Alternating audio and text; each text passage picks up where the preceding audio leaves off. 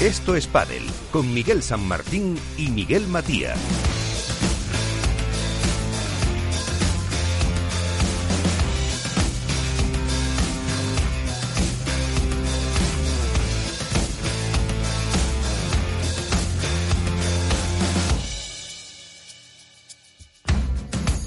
Buenas noches, bienvenidos a Esto es Padel Programón, el que se avecina, ¿o no? Sí, yo creo que sí. Pero cuidado, que siempre que se dicen esas cosas, luego... de Luego no coge los teléfonos, funciona, se cae todo, desastre, pero bueno. tal. En fin, sí, yo creo que sí, que tenemos programón y además tenemos hoy la suerte de, de tener aquí en el estudio a Alberto Bote. Buenas. Muy buenas noches, ¿qué tal? ¿Cómo vas? Saludar a... Presentar a Alberto es como presentarle una... siempre- Sería como una presentación nueva cada día. Es tan educado... Alberto, tú eres de la casa, macho. Tienes Ya, que ya. entrar aquí como sin pedir permiso. Donde fueres a lo que vienes, dicen, ¿no? Pues eso, sin pedir Vale, vale, permiso. Perfecto. Pues con muchos eh, cambios de pareja que luego habrá que tratar en el tiempo que tengamos para, para debate en categoría femenina. Interesantes. Sí, hay muchas cositas, muchas noticias y, Sí. y además... Bueno, Bueno, las que están por venir. y las que están por venir y relativamente sorprendente, relativamente, porque Hombre, yo creo que sí, alguna ¿no? se podía venir, ver venir, pero había que ser muy muy muy buceadito del tema para verlo Y han venir. sido 24 horas realmente, ¿no? Sí. De, de la calma a la tempestad Sí. han pasado 24 horas de... No sabíamos por dónde venían Sí, realmente. sí, además con cambios que tienen su miga, pero bueno, todo esto dejaremos que lo introduzca Iván, porque si no nos mata Sí. y luego vamos a verlo. Y tenemos nueva incorporación. Pues sí, que me voy a permitir el lujo de presentarla porque, porque hoy está con nosotros y va a estar eh, todas estas semanas, por lo menos durante un tiempo, la gran Cecilia Reiter. Ceci, ¿cómo estás? Hola, muchas, muchas gracias por la bienvenida. Para mí es un honor que me hayan ofrecido ser parte de este, de este programa tan bonito. Hemos captado para la secta, ¿eh? Para, para la secta, que no la sexta. Bueno, pues nada, Cecilia va a estar con nosotros y va a hacer otro viaje diferente. Ya le buscaremos nombre, Miguel, ¿no? Bueno, con lo que nos costó con Nacho, vamos a ver ahora. Bueno, bueno, ya buscaremos nombre. Un viaje diferente. Un viaje diferente porque Nacho va a estar un tiempo sin, sin participar con nosotros, ya que sus obligaciones así se lo impiden. Pero tenemos una sustituta de lujo, ¿verdad? Nacho sigue ahí en la sombra con nosotros, apoyándonos, está, está. dándonos, eh, diciendo Nacho cosas en los siempre está en la sombra. ¿eh? Ya que no sabéis de dónde viene ese ruido que se ha oído. Sí, eso vendrá de Valladolid, digo yo. O sea, será cualquier cosa. Prefiero no preguntar. Vamos a darle y vamos a darle para adelante y que sea lo que Dios quiera.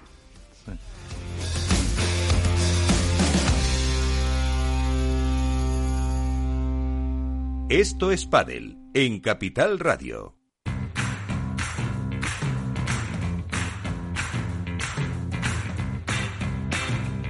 Así viene la actualidad con Contrapared. ¿Y por dónde viene la actualidad, Iván? Eh, cuéntanos.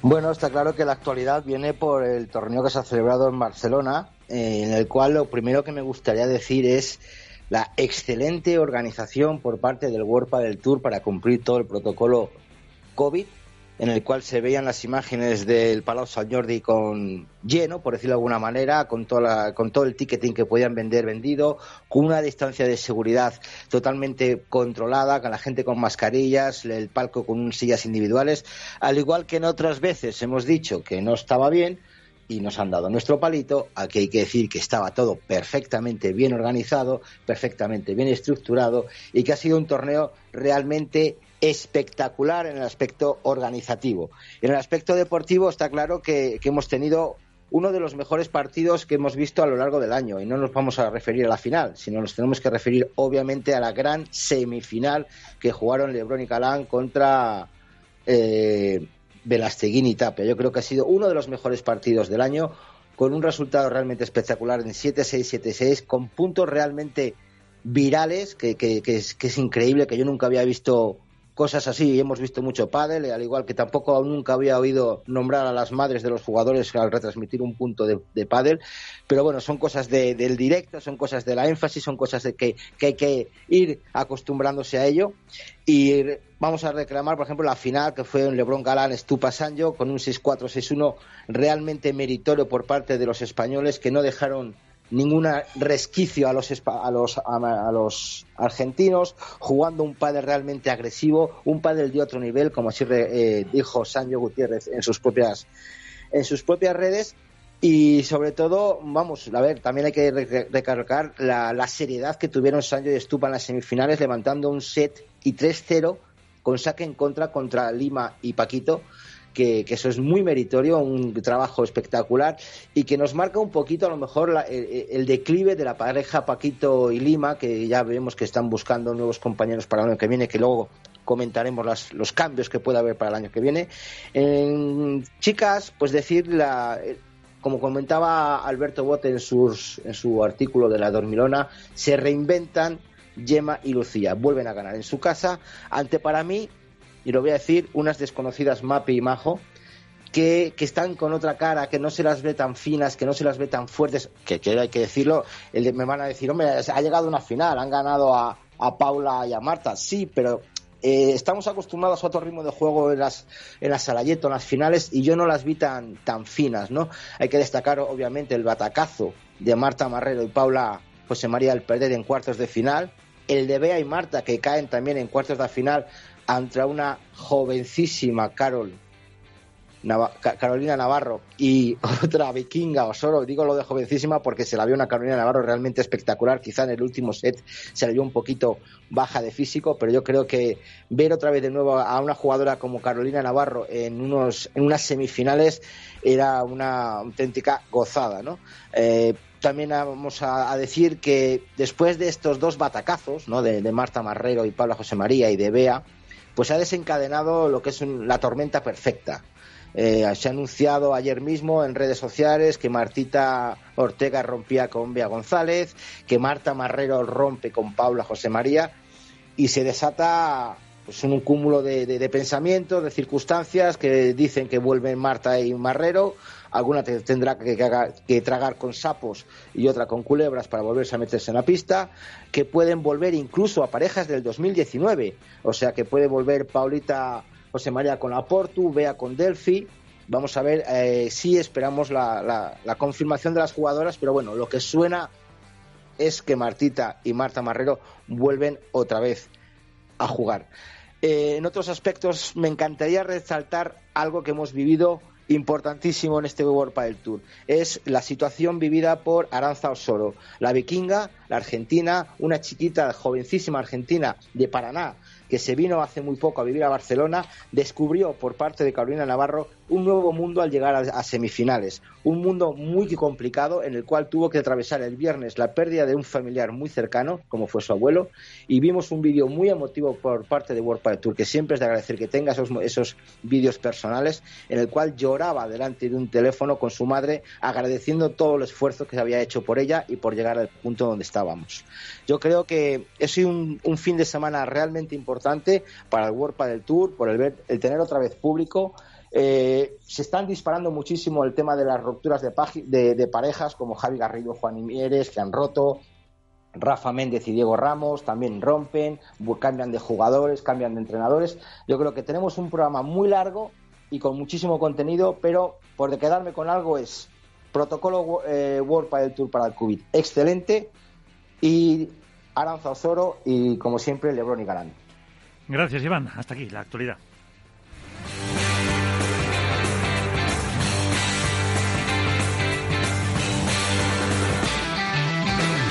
Esto es Padel. Bueno, pues qué cantidad de cosas. La verdad que Fíjate. da gusto que Iván nos las introduzca así una a una todas de golpe. A ver si luego las podemos atender, pero antes habrá que darse algún paseo. Vamos a ver por dónde nos lleva este paseo. ¿eh? El viaje diferente.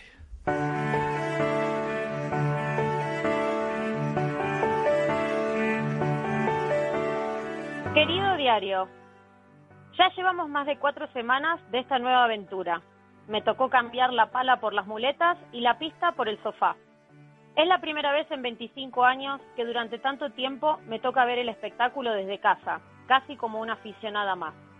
Intento desprenderme de mis ojos de jugadora y ver todo desde otro lugar, pero me es casi imposible mirar a mis compañeros y compañeras desde la objetividad de quien no experimentó hasta hace nada sus mismas emociones, sus mismas alegrías, sus mismos miedos y sus mismas tristezas. Así que haciendo uso de mis ojos de jugadora y mi espíritu de periodista, voy a hacer mi propio viaje por el mejor pádel del mundo. Empezamos. World Padel Tour volvió al Palau San Jordi después de varios meses, pero con una realidad muy distinta a la de la última vez. Pasó de batir el récord de asistencia con más de 10.000 espectadores en diciembre a jugar con solamente un 9% del aforo, con distancia de seguridad y muchos más protocolos, pero con la alegría de la vuelta del público, algo que los jugadores veníamos extrañando y mucho. En lo deportivo nos dejó varias certezas y algunas dudas. Galán Lebrón volvieron a rugir con fuerza, disipando los fantasmas que algunos querían poner sobre ellos, demostrando un nivel de pádel excelso y un poderío físico que por momentos asusta. Se notó en su festejo esa liberación de volver a ganar después de dos torneos en los que cayeron antes de la final. El grito, la alegría, la rabia con la que festejan cada punto y también la furia con la que se reprochan los errores muestra, a mi modo de entender, solo una cosa. La ambición que tienen es descomunal. La única duda que arrojan los números uno es también una de sus fortalezas. La vehemencia con la que viven cada punto, que bien gestionada los hace peligrosos, puede convertirse por momentos en su peor enemiga. En un año con un liderazgo como el de Ale y Juan, es inevitable que los rumores sobre los cambios en las parejas rivales se disparen. Todos buscan la media naranja que les permita optar a la corona. Y cada movimiento se estudia como en una partida de ajedrez. Es cierto que el viento anuncia cambios, algunos muy prometedores, pero habrá que esperar para ver si finalmente se materializan. A veces un buen o un mal resultado pueden alterar la hoja de ruta y cambiar el final de cualquier película.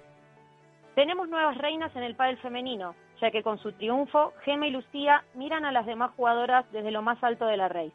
Un proyecto que se formó con ese objetivo y que después de casi tres años lo consigue, demostrando que las prisas no son buenas consejeras y que todo necesita tiempo, trabajo y paciencia, mucha paciencia.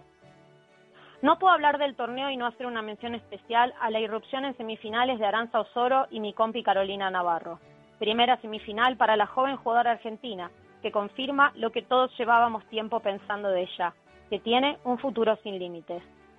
Por primera vez en mucho tiempo, la parte alta del circuito femenino parece a punto de explotar. Dos de las primeras parejas del ranking anunciaban ayer su separación a falta de dos torneos para el Master Final. Dos proyectos armados para reinar que se diluyen en poco tiempo, tal vez presos de la inmediatez de resultados en la que vivimos. Todo parece indicar a un cambio de cromos que acabaría con la vuelta de las Martas y la unión de dos jóvenes talentos como Paula José María y Bea González. De confirmarse el retorno de la CMIM, me gustaría dejarles esta pregunta. ¿Equipo que gana no se toca? A la vista, el Open de Alicante, que en 15 días marcará el debut de las nuevas parejas y pondrá nuevamente a prueba a los números uno. Pero ojo, que hasta el cierre de inscripción todo es posible. Así que estén atentos, porque en el pádel en que vivimos las sorpresas y los cambios de última hora son la nueva vieja normalidad. Un viaje diferente por el pádel con Cecilia Reiter.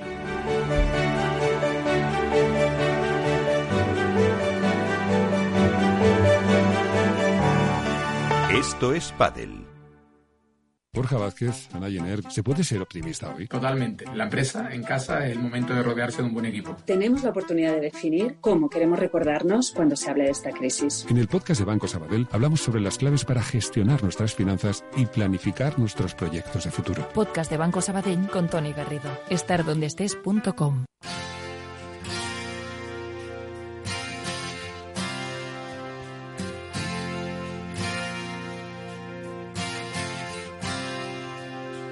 good girl, loves her mama, loves Jesus. In America too. She's a good girl, is crazy about Elvis, loves horses. And her boyfriend too.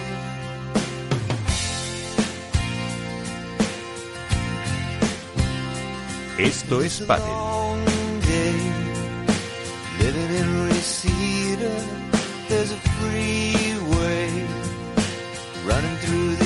El joven Tom Petty hubiera cumplido hoy 70 años, me dice Félix el Duende, a la parte técnica. Bueno, es que el Duende siempre tiene ese gusto musical maravilloso que luego Enrique Martín nos lo agradece cuando está haciendo footing. Sí, sí, sí. Pues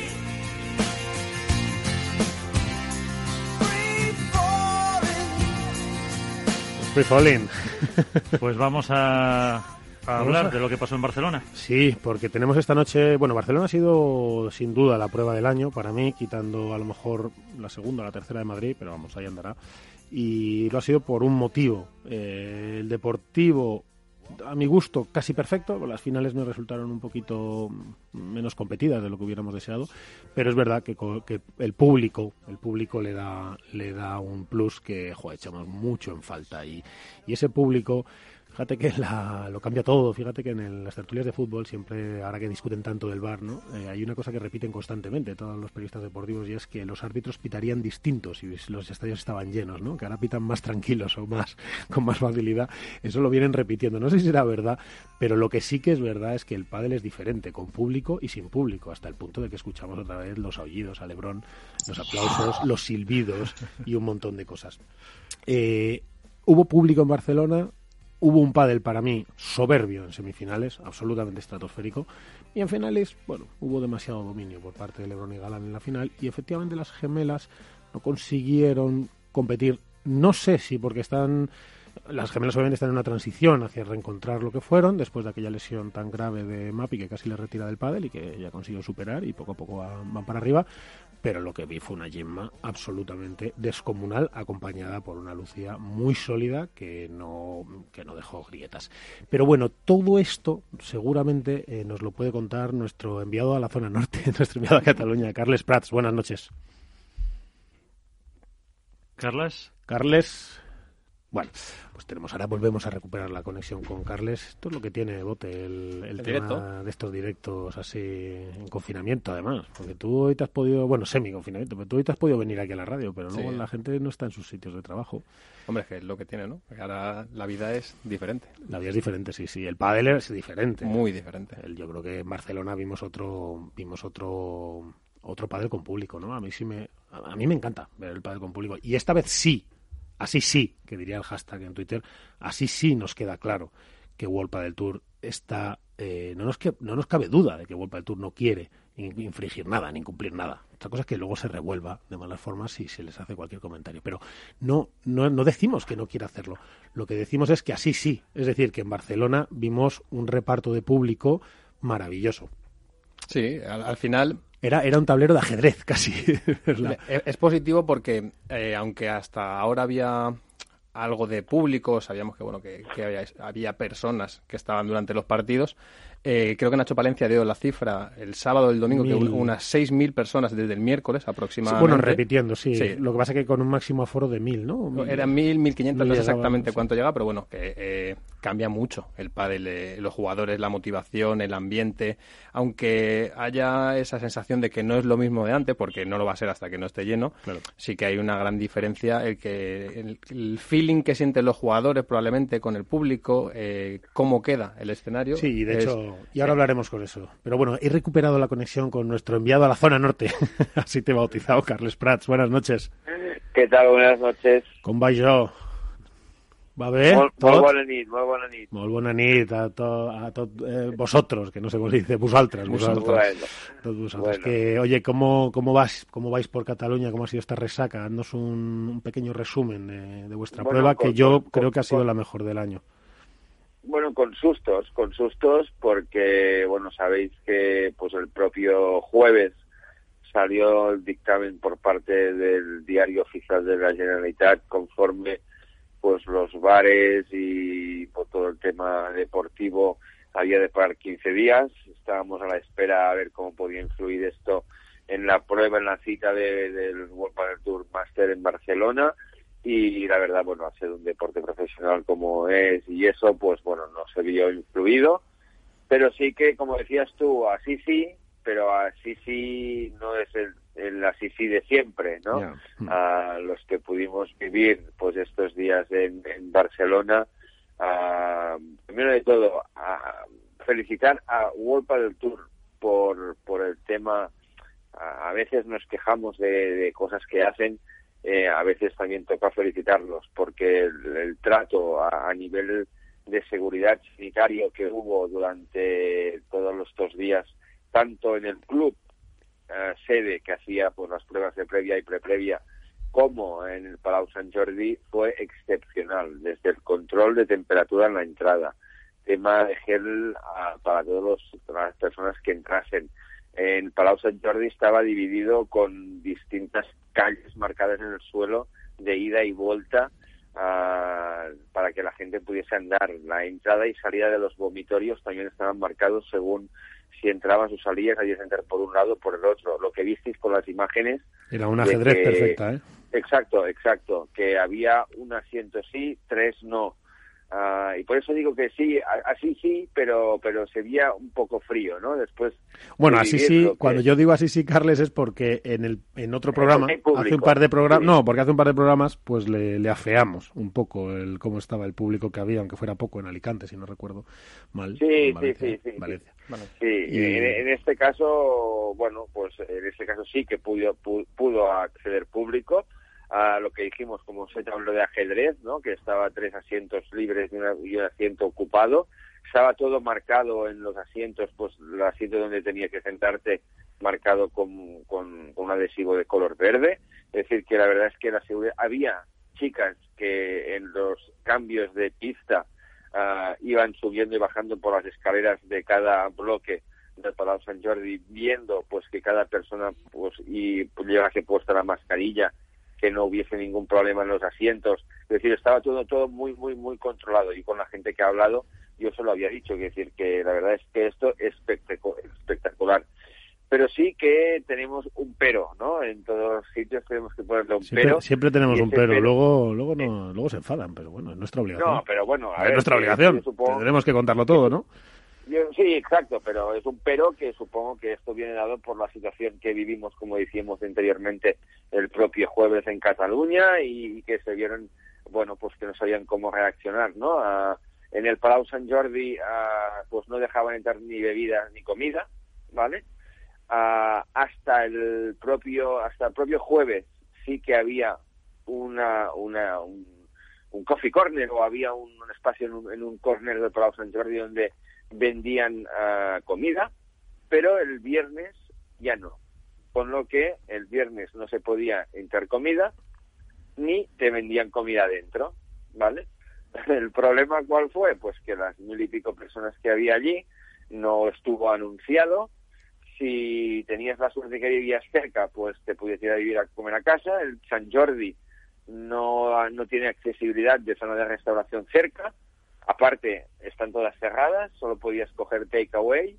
Uh, bueno, hubo un poco, un poco de problemática y nació una nueva, uh, un tema social vinculado al mundo del pádel, que lo denominamos el picnic paddle, ¿no? porque era curioso ver uh, las zonas colindantes al Palau Sant Jordi, lo, lo que eran las zonas de parking, pues todos los maleteros abiertos, ¿vale? Con la gente pues allí con sus neveras, sus bocadillos, ¿vale? Y bueno, Esto es volver un poco al, 1980, ¿no? Al 70. Pero, ahora que lo dice Carles, yo es algo que ya me fijé el año pasado en el Máster de Madrid. Eh, yo Hay gente que hace parking, que, tampoco es, algo y que ¿no? aprovecha para hacer relación con la gente que conoce otros lugares de España y que quedan el punto de encuentro para ver World del Tour. Sí, sí, sí. Esto, esto es un fenómeno que está creciendo que no sabemos dónde llegará. Oye, Carles, por, ah, por ir terminando, eh, mm, digamos que podemos hacer un balance más que positivo, yo creo, de Barcelona. Eh, si hay que ponerle una nota, ¿con cuál te animas? Ah, yo soy bueno, yo pondría un 8. Un 8 siendo bueno. Sí, siendo bueno, un 8. Bueno, bueno. Siendo bastante bueno, ¿eh? Estás más crítico a, nivel, de, a nivel de todo, a nivel de todo, porque creo que siempre hay cosas que se pueden mejorar Ah, bueno, siempre también los que seguimos este mundillo, y ayer yo precisamente se lo decía una persona de World del Tour, cuando yo fui a, yo tengo, tuve la suerte de que nos acreditaron, me, me acreditaron, mejor dicho. Ah, yo cuando fui a buscar las acreditaciones, había bastantes acreditaciones en la zona de prensa, y, y, en la zona de prensa, pues hemos vivido estos días, pues podría decirte que hemos sido cinco personas las que hemos, nos hemos visto cada día, ¿vale? Ah, y ayer yo lo comenté a un miembro de la World del Tour y le dije, yo creo que a veces pagamos a los buenos por los malos, porque de la cantidad de acreditaciones que había de prensa, ah, hemos vivido cinco personas, que no, hay, no había tantas en la zona de prensa. Y yo reconozco que he visto personas ah, que estaban acreditadas y me han saludado a mí dentro del Palau Sant Jordi, que yo no las he visto sentadas en la zona de prensa. Ah, con lo que siempre hay cosas a mejorar y creo que a veces pues ah, no nos tienen bien valorados por el trabajo que hacemos ah, y bueno, mm, por eso que siempre hay cosas que, que, que son mejor y que, pero bueno, que, que iremos, iremos, todos contentos.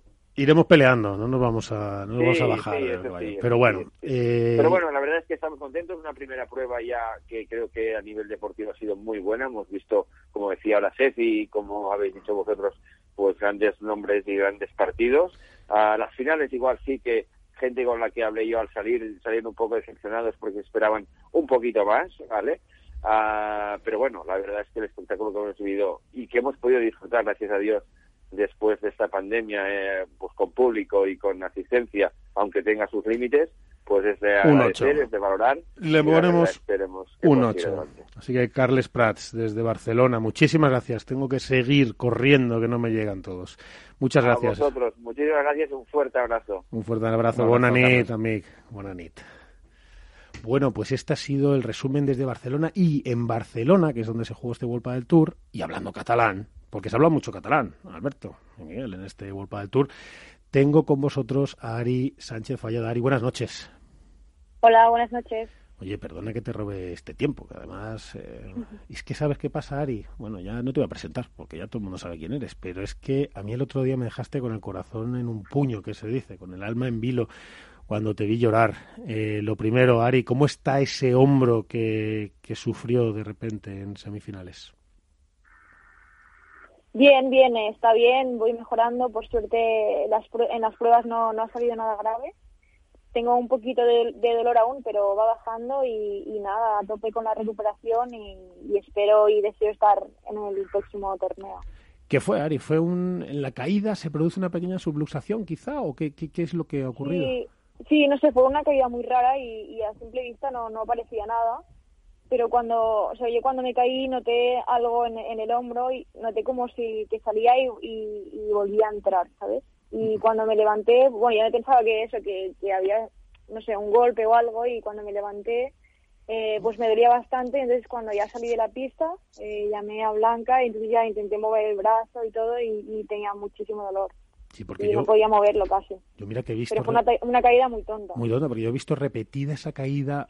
Lo puedo decir, de verdad, no me gusta nada ver cuando hay lesiones. O sea, que yo soy de esos que cuando en el telediario dicen, se ha lesionado, no sé qué, pero yo me quito la cara así, porque no quiero verlo nunca, porque me da pero es verdad que esa, como no veía nada, la he visto un montón de veces y no alcanzaba a entender. Entiendo que es en el momento ese que apoyas y se te queda como el codo hacia arriba, ¿no? Un poco y el brazo levantado es ahí, ¿no? Sí, no sé, noté como que se me iba para, para adelante el brazo, fue, fue muy raro. Pero bueno, por, por suerte no se me salió y, o sea, no, no, me, no se me salió, sino que salió y volvió a entrar. Entonces yo creo que eso es bastante bueno al final. Una subluxación. que, eso... que fue eso y que... Claro genera un pequeño esguince de ligamentos, pero bueno, como estáis luego... Pero bueno, por suerte no, no es nada grave, las pruebas han salido todo bien, ayer me vio mi, mi preparador físico y mi fisio y, y me vio mejor de lo que, esperaba, puedo hacer bastante movimiento y, y nada, eso, ahora con paciencia y, y para poder llegar a, Alicante. Oye Ari, ¿por qué llorabas? ¿Qué dolía más? O sea, era ¿era por la lesión, por el dolor de esa lesión, o era por ver que un partido que lo habíais acabado peleando y metiéndos de nuevo, de repente se te podía escapar o podías no competirlo? Sí, yo, bueno, yo creo que, fue un poco todo. Primero por el dolor, porque tenía muchísimo dolor, no podíamos mover el brazo y nunca me había pasado eso en, en, ningún partido compitiendo, de tener así una lesión o, o de que me pase algo que, que, no que me impida jugar bien y luego el hecho de que habíamos sufrido el segundo set hasta el final, salvando esa bola de partido, que bueno, que ahí tuve muchísima suerte, pero bueno, eh, conseguimos ganar el segundo set y yo creo que el tercero eh, lo teníamos bastante de cara, podíamos ganar perfectamente y me dio mucha rabia pues no poder competir hasta el final y encima un torneo en casa, en Barcelona, un máster, eh, no sé, yo creo que fueron muchas cosas y, y encima estaba pensando en, en a ver qué me había hecho porque tenía mucho dolor y, y tenía miedo de que fuera algo grave, ¿sabes? Pero bueno, yo quería seguir jugando porque nunca me he retirado un partido y quería intentarlo. Eh, sabía que no podía, pero bueno, quise hasta el final y Alejandra también me ayudó muchísimo, pero bueno, era, era muy difícil eh, seguir jugando a un buen nivel.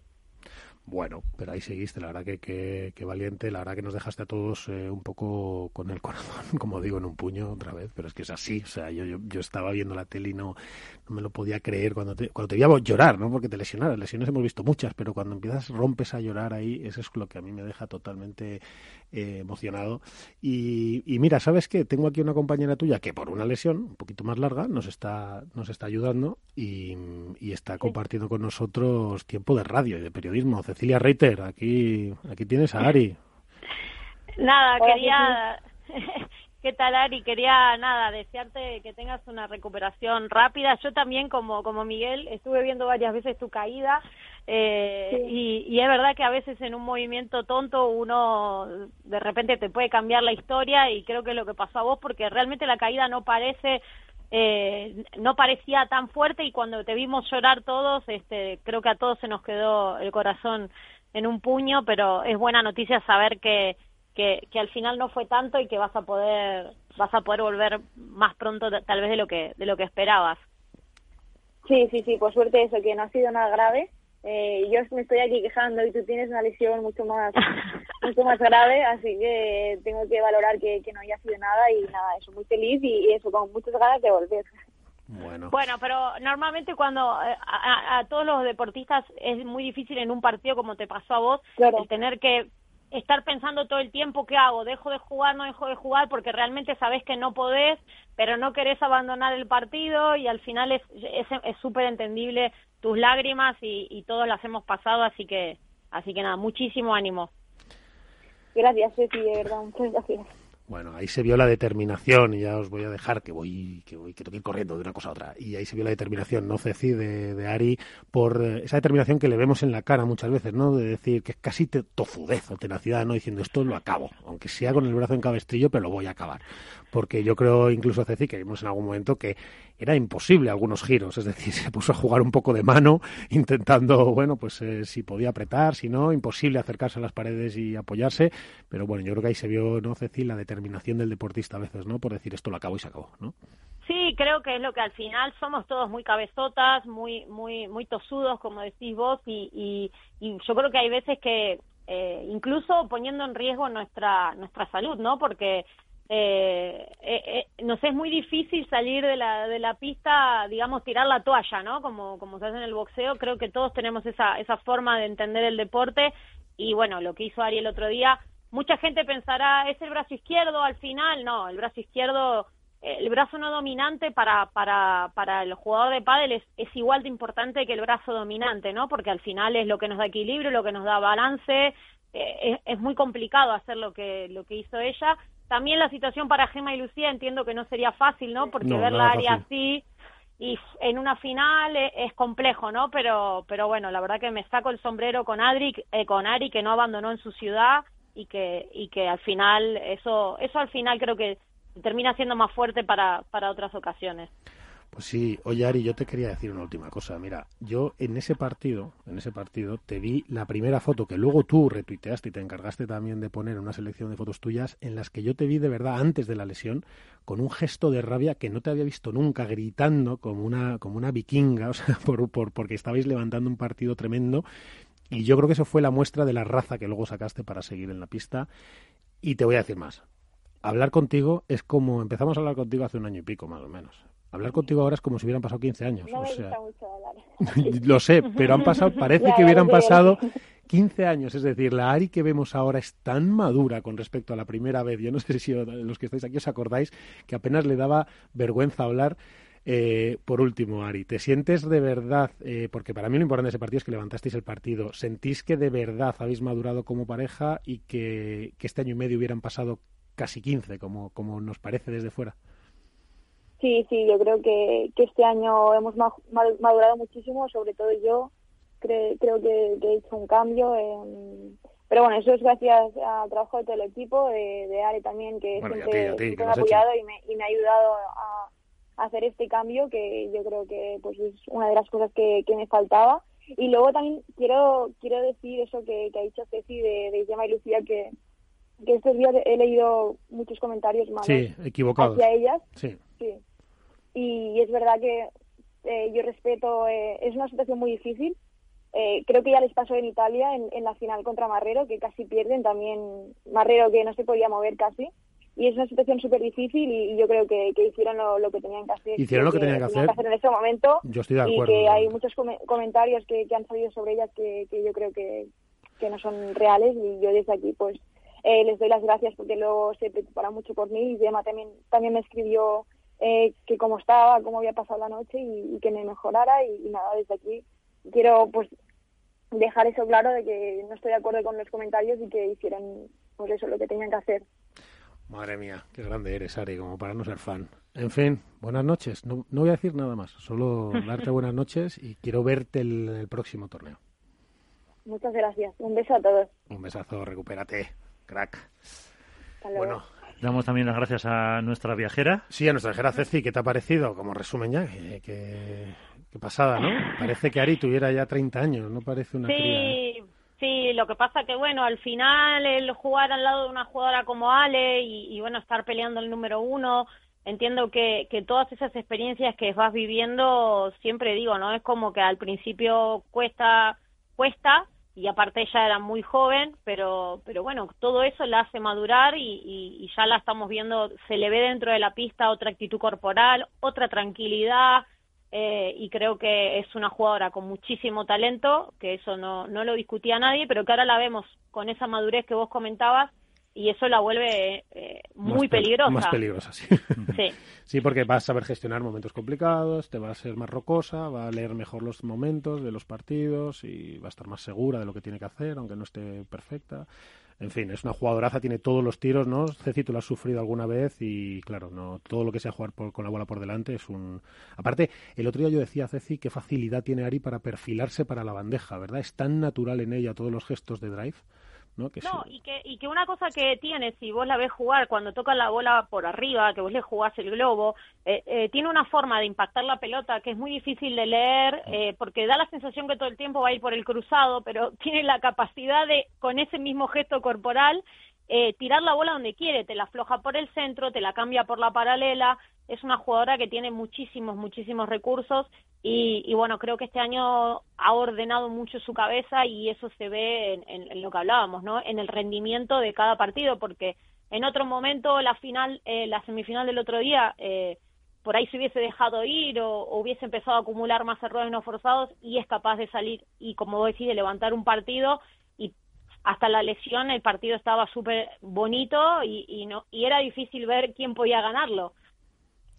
Pues eh, Cecilia. Sí, así. Fíjate, menuda Era, no, no, es que era así, ha sido un resumen radiografía de perfecto. cómo... de Cecilia cómo- cuando, cuando ella quiera, cuando ella quiera, porque si ella quiere es jugadora, si ella quiere va a ser periodista y si quiere entrenadora y lo que le dé la gana. Así que Se- por se eso ha la ganado hemos- el derecho a decidir lo que quiere ser. Sí, que son muy pocas personas, así que por eso la hemos fichado. Cuando Esto sea mayor, porque todavía le queda mucho para jugar. Esto es así.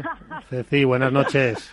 Buenas noches, equipo. Enviada viajera, enviada Adiós. viajera. Pues una pausa, enseguida debatimos. Venga. Esto es Padel en Capital Radio.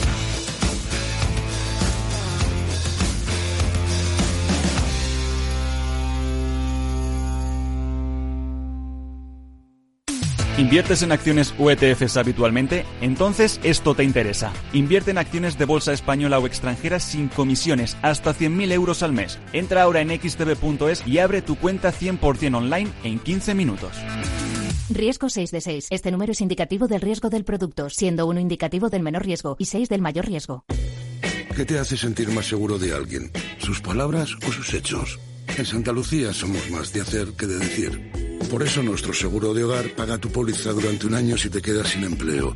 Te ofrece asistencia informática remota y presencial y servicio de videoconsulta médica gratuita.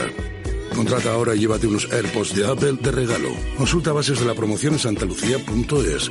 Santa Lucía, seguros que hacen. Empresa patrocinadora del equipo paralímpico español. Hook Paddle patrocina esta sección. Hook Paddle Time is now.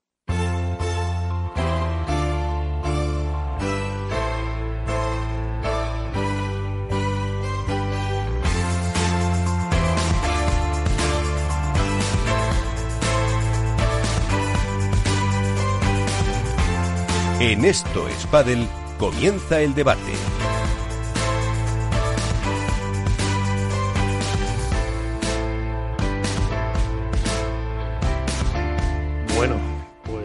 comenzamos el debate. Eh, Iván, desde Valladolid, buenas noches. Sí, buenas noches. Eh, Alberto, ¿qué tal? te vuelvo a saludar, aunque estás aquí acompañándome a todo. Muy buenas, pero... Mil cosas que tratar. Vamos a empezar, si os parece. Mira, chicos, yo os voy a proponer empezar por... Eh, no por las finales, no por los resultados definitivos. Vamos a empezar a hablar de rondas previas a las finales. No, no, en, no en cuadro previo, me refiero, a, en partidos, en semifinales, ¿no? antes en cuartos, antes de las finales, porque ahí se, se, dio una cosa y es que la nueva pareja que se había formado de Carolina Navarro con Arancha o Aranza o Soro, ahora le preguntaremos a cómo se dice, si es Arancha o Aranza.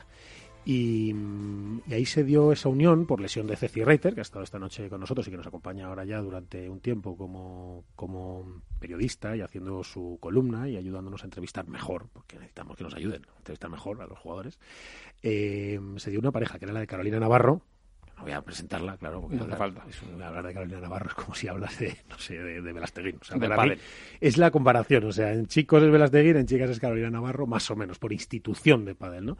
Y mm, es verdad que ahora hay mucha gente joven que se acerca a este deporte, o mucha gente que se acerca ahora, eh, no que no sea joven, al deporte, y a lo mejor no ve a Carola en las rondas finales y tal, pero bueno, hablar de Carolina es como hablar de una institución absoluta, y eso es lo que le da valor a la elección que hizo Carolina por eh, esta jugadora argentina que se llama Aranza, que hicieron, que hicieron un, torneo sensacional, porque no recordemos que más allá del resultado que hacen en cuadro, es el primer torneo que juegan juntas, o por lo menos de World del Tour, que yo sepa, luego le preguntaremos si alguna vez más habían jugado juntas, y se da una imagen maravillosa, maravillosa, que yo creo que a todos nos dejó encogidos, que fue ese vídeo, esa videollamada que de repente hace Arancha con, con, su madre al acabar el partido, en el que emocionada Aranza no puede ni hablar. Iván, tú pudiste ver aquellas imágenes, ¿verdad?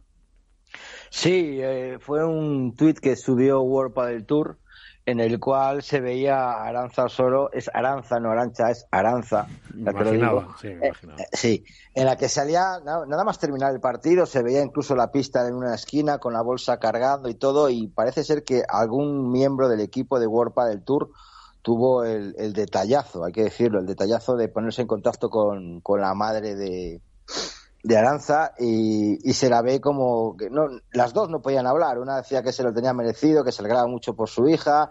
La Aranza solo decía, vamos carajo, vamos carajo, ya estoy aquí, por fin lo he conseguido. Unas lágrimas realmente emotivas y me hizo recordar una situación que viví yo también en persona en, el Challenger de, Arroyo de la Encomienda en Valladolid, en el cual cuando ganó. Pero espera un segundo, espera un segundo, Iván, que es que lo que quiero es que eso que has contado tú también y que hemos dicho eh, lo escuche todo el mundo. Vamos a ver cómo fue ese momento. Pues Laura, tengo a Aranza, un segundo. Bueno. ¡Mi amor, mi vida! Vamos, carajo. Mi vida de mi corazón, te lo puedes merecer. ¿Cómo ganaron? ¿Qué sé yo, mami? No tengo ni idea. Mi vida de mi corazón. Te amo, mamita. Para vos. Te amo. Te amo. Después te llamo, ¿eh? Bueno, impresionante, ¿no? Que... Es tremendo, es tremendo. Es que no sabía ni cómo había terminado el partido. Es que, es que le dice, Iván, ¿no? Le dice, es que no lo sé. ¿cómo, dice, ¿cómo ganaron? Dice, ¿qué sé yo, mamita querida? ¿Qué, ¿Qué sé yo? A mí me da igual. Yo he visto que, yo? no como sé. diciendo, he visto a Carolina levantar las palas y yo pues he visto, pues hemos ganado. ¿Qué sé o sea, yo? Como o sea, si no... llegase a tirar media hora más, si hubiera seguido tirando media hora más o una hora más, ella quería, estaba disfrutando el partido, Mira, estaba pues, jugando genial. Pues sí, pues pero, pues Iván, no me paséis a otra cosa, que vamos a ver si nos lo cuenta Aranza. Aranza Osoro, buenas noches. Hola, buenas noches, ¿cómo estás? Pues aquí estamos, estamos eh, en Capital Radio, en esto es Padel, que, que desde donde te saludamos. Hemos, eh, creo que estabas ya pinchada cuando hemos puesto el audio y cuando hemos hablado de, de ese resultado. Y yo voy a empezar por la parte, por la parte más divertida de ese audio, que es lo que es esa emoción, ¿no? Ese, ese motivo, pero me encanta, Aranza, eso que, que, dices de cuando te pregunta tu madre que, cómo, cómo quedaron, que dice, qué sé yo, mamá, qué sé yo. ¿Cómo era ese momento para decirle a tu madre yo qué sé? Bueno, eh, terminamos el partido. Yo de normal soy una jugadora que no lleva el tanteador, o sea, cabe aclararlo, que nunca sé cómo vamos. Entonces termina el partido en medio de la emoción, mi mamá también muy emocionada y bueno, nos encontramos con que me preguntan que cómo cómo cómo salí, cómo salió el partido. Y claro, de normal no llevo el tanteador, imagínate emocionada y con esas sensaciones ahí adentro del cuerpo. No tenía ni la más remota idea de cómo habíamos acabado el partido, realmente. Porque Aranza, vaya, vaya torneo en tu ciudad, tú vives en Barcelona, no es tu ciudad, es en la que resides, te, te llama Carolina Navarro, os ponéis a jugar juntas y de repente hacéis este torneazo y, y encima te coge una cámara eh, emocionada, que solo hacías así con la botella, hacías así. Oye, eh, Aranza, lo primero, ¿cómo ha sido, cómo has vivido esta semana? Es, un poco diferente, ¿no? Jugar al lado de Carolina Navarro y de, y de repente empezar a hacer, eh, estar más en los focos. Tú siempre has hecho buenos resultados, pero, pero ahora de repente empezar a estar más en el foco, porque jugar con Carol es estar en el foco y luego encima salieron los partidos. ¿Cómo has vivido esta semana? Bueno, la verdad es que fue, fue una semana muy ¿cómo te puedo explicar? Con muchos sentimientos encontrados. Eh, primeramente que recibir el llamado de Carol para jugar, un desafío nuevo, cambiar de lado, eh, era todo era todo un poco nuevo y, bueno decidimos decidimos entrar a jugar sin, sin presión, a disfrutar, a ver qué, qué salía jugando juntas y salió esto que yo creo que que es un una de las locuras más lindas que he vivido que he vivido en poco tiempo realmente. Tú eres, claro, eres de la generación del 96, que es esta generación que le da igual jugar en la derecha que en la izquierda que hace resultados. ¿No? La de Lebron y Galán, que son 96, 95. Sí, somos todos de la misma época, sí, sí, sí. sí, Yo, yo creo que de pequeños, de jóvenes, además os encontrabais en los campeonatos del mundo, ¿no? Por selecciones y todo eso. Sí, sí, sí, sí, totalmente. Sí, somos todos de la misma camada lo mismo que Martín Dinero, Franco Estupazú, Juan sí. somos todos de la misma camada. Nos conocemos desde hace muchos años ya.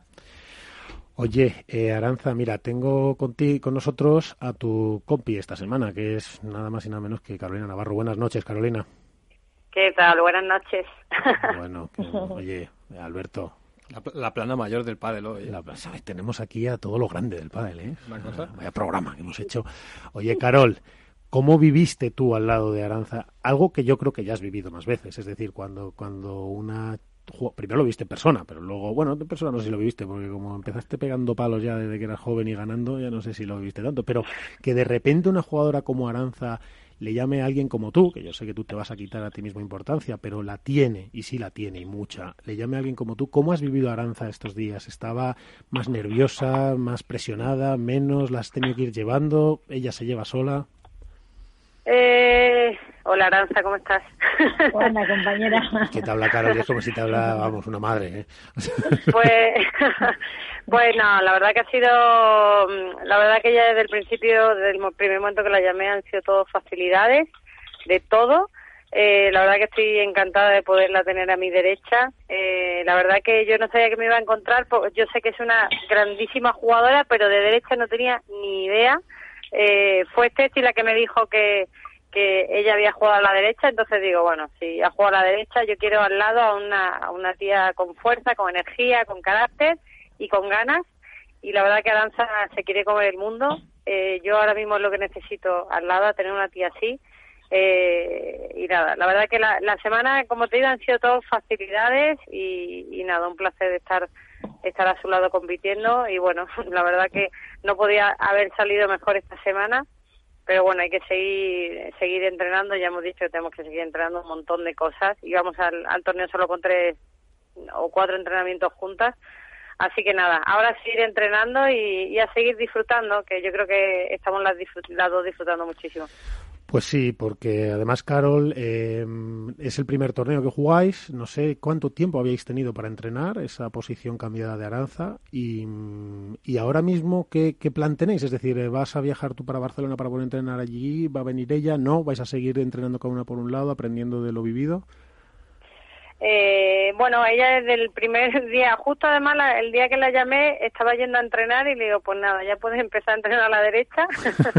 y nada, entrenó, bueno, todos los días y se vino aquí, yo se lo agradezco el esfuerzo que está haciendo, se vino para acá, para Madrid, eh, y estuvo cuatro, de martes a viernes entrenando aquí conmigo antes del torneo que también estuvo Ceci ahí dándonos también, ayudándonos un poquito en temas de la derecha, también en cómo llevarme a mí, porque al final, bueno, hay que tener ahí un, intentar ver cómo llevar de la mejor manera tanto yo a ella como ella a mí. Y bueno y de ahí ya yo ella se fue yo luego ya fui a Barcelona un día antes también eh, entrenamos un día y, y bueno la dinámica de, de esta semana va a ser igual. Bueno yo, ella yo, yo creo que ha empezado ya a entrenar a muerte yo estoy descansando porque ha sido una semana súper larga para mí no estoy acostumbrada a estar de lunes a sábado jugando y compitiendo y nada yo estoy ahora descansando empiezo mañana otra vez y la semana que viene se vuelve a venir la tía para acá y nada, creo que la hemos cuidado muy bien y, y, y, nada, a entrenar, a seguir mejorando cosas, a ver cosas en conjunto y en equipo y nada, y luego ya para Alicante, pues nada, a seguir disfrutando y, y bueno, y a luchar cada partido. Aranza, ¿qué te parece? O sea, eh, preguntarle a Carolina es como si le preguntas a un ministro. O sea, ya te responde todo perfecto, te lo deja todo perfectamente ¿eh? respondido. Ya casi uno dice, bueno, ya está la crónica hecha. Así, así es cuando jugáis. O sea, ¿manda mucho Aranza o Aranza o no? Si manda mucho Carol. Sí, tiene carácter, te, te va dejando tu espacio. ¿Cómo es Carol en la pista? Carol de la pista es una genia, me deja hacer lo que quiero. Tal cual, ¿eh? Tal cual. Qué maravilla. Totalmente, totalmente. Me dice, mientras le pegues a la pelota, haz lo que quieras. Mientras entre una más, ¿no? Y corras, y corras. Ese fue el primer, el, en la primera premisa, digo, tienes que correr y pegarle a la bola, ya está, luego haz lo que quieras. 24 Sí, añitos, totalmente. como para no correr. Que por cierto, Aranza, ¿cómo está Carol, eh? De físico, o sea, parece, vamos, o sea... No, no, tengo, tengo un tanque de guerra al lado. Está más fuerte que el vinagre, Carol. Y es de mi generación, que es del, 70, y- del 76 eres tú, Carol, ¿no? Sí, soy del 76. Y perdona que corte un momento, tengo que contarte una anécdota que me pasó eh, en el torneo, es una tontería, pero fue muy gracioso, que le dije, guau, no, qué pasada aquí, que se hicieron los Juegos Olímpicos en 92. Le digo, ¿te acuerdas cuando se hizo nove- Barcelona 92? ¿Tú sabes qué me contestó? No había nacido. Dice, si, dice, si yo ahí no había nacido, y digo, no me lo puedo creer. Ah, Carol, tú con 20 Siendo años... Es decir, él- ella nació en el 96. En el 96 tú tenías, Carol, 20 años. Cuando tú tenías 20 años, yo creo que ya había sido campeona de España absoluta, campeona del mundo y de todo, ¿no? En el 96, Ahí andaría, en el ¿no? noven- yo empecé a jugar más o menos, en el- sí, ahí, ahí fui campeona de España. Empecé a jugar eso en el 94, por ahí. En el 96 jugué mi primer campeonato del mundo eh, en Madrid, en el club de campo, pero yo ahí todavía estaba jugando al tenis, hacía tenis, tal, estaba como ahí medio mezclando, o sea, que imagínate. Así son las mezclas. Pues eso es Aranza, así es Carolina Navarro, es como, como una jefa, como una madre, y pero eso sí es verdad, tampoco, tampoco es como, como todas las madres, porque luego hay, como hemos escuchado, más madres, y como os voy a presentar esta noche, eh, buenas noches, Laura Ulrich. Buenas noches desde Paraná. Hola, mi amor. Hola, madre, ¿qué haces? Yo ya estoy, yo ya estoy llorando. ¿Qué, te Ya pa- lo sé, pero ¿qué haces acá? ¿Qué os parece el embolado en el que os he metido, eh? A las dos, ¡Hostia! como se diga. ¡Qué sorpresa! Mira, tenéis que saber que Laura, que es la mamá de Aranza, que vive en Paraná, que es en la zona argentina que se conoce de Entre Ríos. Eh, La Mesopotamia vendría a ser en Entre Ríos. la Mesopotamia, que está, es, es de Paraná porque está pegado al, al río Paraná, si no me equivoco, y es eh, una persona sensacional. Ayer tuve la oportunidad de hablar un rato con ella, me volvió a emocionar eh, porque, porque Laura, en esa llamada, hay mucha gente que no sabe que en esa llamada que tú le haces a Aranza en ese momento, eh, no le queríais haber dicho o no sabía o se lo habíais tratado de ocultar que había fallecido su abuelito, ¿verdad? Claro, es, eh, cuando Aranza termina de ganar para pasar a semi, en ese momento, hacía 10 minutos, había muerto su abuelito. Qué bárbaro. Eh, traté de, por todos los medios, de que no se enterara que ningún primo, ningún familiar pusiera algo en Facebook, en Instagram, en las redes sociales, eh, para cuidar la Aranza, porque yo la conozco, el amor que le tenía a su abuelo. Entonces tratamos en lo posible toda la familia de cuidarla, de darle ánimo, para, porque sabíamos que el sábado eh, tenía ese gran partido. Si hubiese ganado el sábado, hubiésemos seguido de la misma forma hasta el domingo. Qué barbaridad. Y bueno, el sábado, el sábado le dije y medio que se derrumbó, pero tengo una hija que es una guerrera neta. Es una Como guerrera y ayer. sí, es una guerrera y además Sí. es, estas historias son muy difíciles de explicar a los aficionados porque ellos nunca viven, pero detrás de cada jugador hay una historia increíble. Detrás de cada jugador hay eh, miles de kilómetros a las espaldas, renuncias, muchas cosas y hoy quería acercar un poquito a todo el mundo y contaros un poquito quién es más Aranza y además de la voz de su madre porque Laura la comida favorita de Aranza es una comida medio alemana, es el Kleis o algo así, ¿no? Sí, es una comida alemana que le hacía mi mamá. Y como las manos de mi mamá, no, que medio que la crió Aranza también. Oye, Aranza, Pero tú, ay, yo cuando bien, yo se la hago, pero nada, no, no, ni parecida a lo que era la de la abuela, la de la nona, como le decía ella. la nona, pero, pero Este, Aranza, ¿se trato puede, de- ¿se puede comer Kleis en Barcelona? ¿Lo encuentras en algún lado? No, no, no, la bueno, la verdad que tampoco me, me he puesto a, A a buscar. Porque es una comida que engorda mucho y como vas a ese ritmo, pues en vez de entrar corriendo a la pista, entrar rodando. Entonces prefiero, prefiero por ahí evitarlo. Oye. Y cocinarlo yo no se me da muy bien la cocina, o sea que... Aranza, una cosa. Yo ayer hablaba con tu madre, que es una fenómena, por cierto. Podría contar bastantes anécdotas, pero hubo una cosa. Yo le pregunté, oye, ¿quiénes son las amigas de Aranza? ¿no? Y me decía, bueno, pues yo qué sé, desde los, desde los mellizos, a tu prima, eh, Paula, tal. Y me decía, pero Miguel, la, la mejor amiga, dice, está feo que lo diga, porque tu madre es así directa y, y, habla directa, sin ambajes. Y me dice, está feo que lo diga, pero creo, podría decir que la mejor amiga de Aranza soy yo. ¿Es así, Aranza? ¿Esa relación es así? ¿Sois las mejores amigas? A ver, tengo, tengo, tengo una confianza con mi mamá eh, que muy pocas hijas creo que tienen, la verdad. Tengo una relación con mi mamá de, de mucha amistad y, nunca le he ocultado nada y tengo la confianza para decirle todo. Es la primera persona que se entera de todo lo que me pasa, de todo lo que siento. Entonces se podría decir que sí, la verdad. Eh, dada la, la distancia, las circunstancias, muchas veces eh, no estoy tanto en contacto con, con mis amigos o mis mejores amigos de, de la vida por la diferencia horaria y, y al final con la que me apoyo mucho para tomar decisiones y todo es con mi mamá, así que se podría decir que sí. Bueno, pues esa mejor amiga tuya, esa es la que cuando tenías muy poquitos años te, te llevaba a más de mil kilómetros para jugar un partido y como di- me dijo la madre ayer en un audio, que la cagaran a palos, por perdón, y nos volvíamos, y después de mil kilómetros con un coche. Esa, esa amiga es la que hacía que fuerais en un coche a dormir o que durmieran ellos en un coche porque tenían que ahorrar para poder comprar las palas y las que se llevaban la comida al coche para que tú pudieras seguir jugando.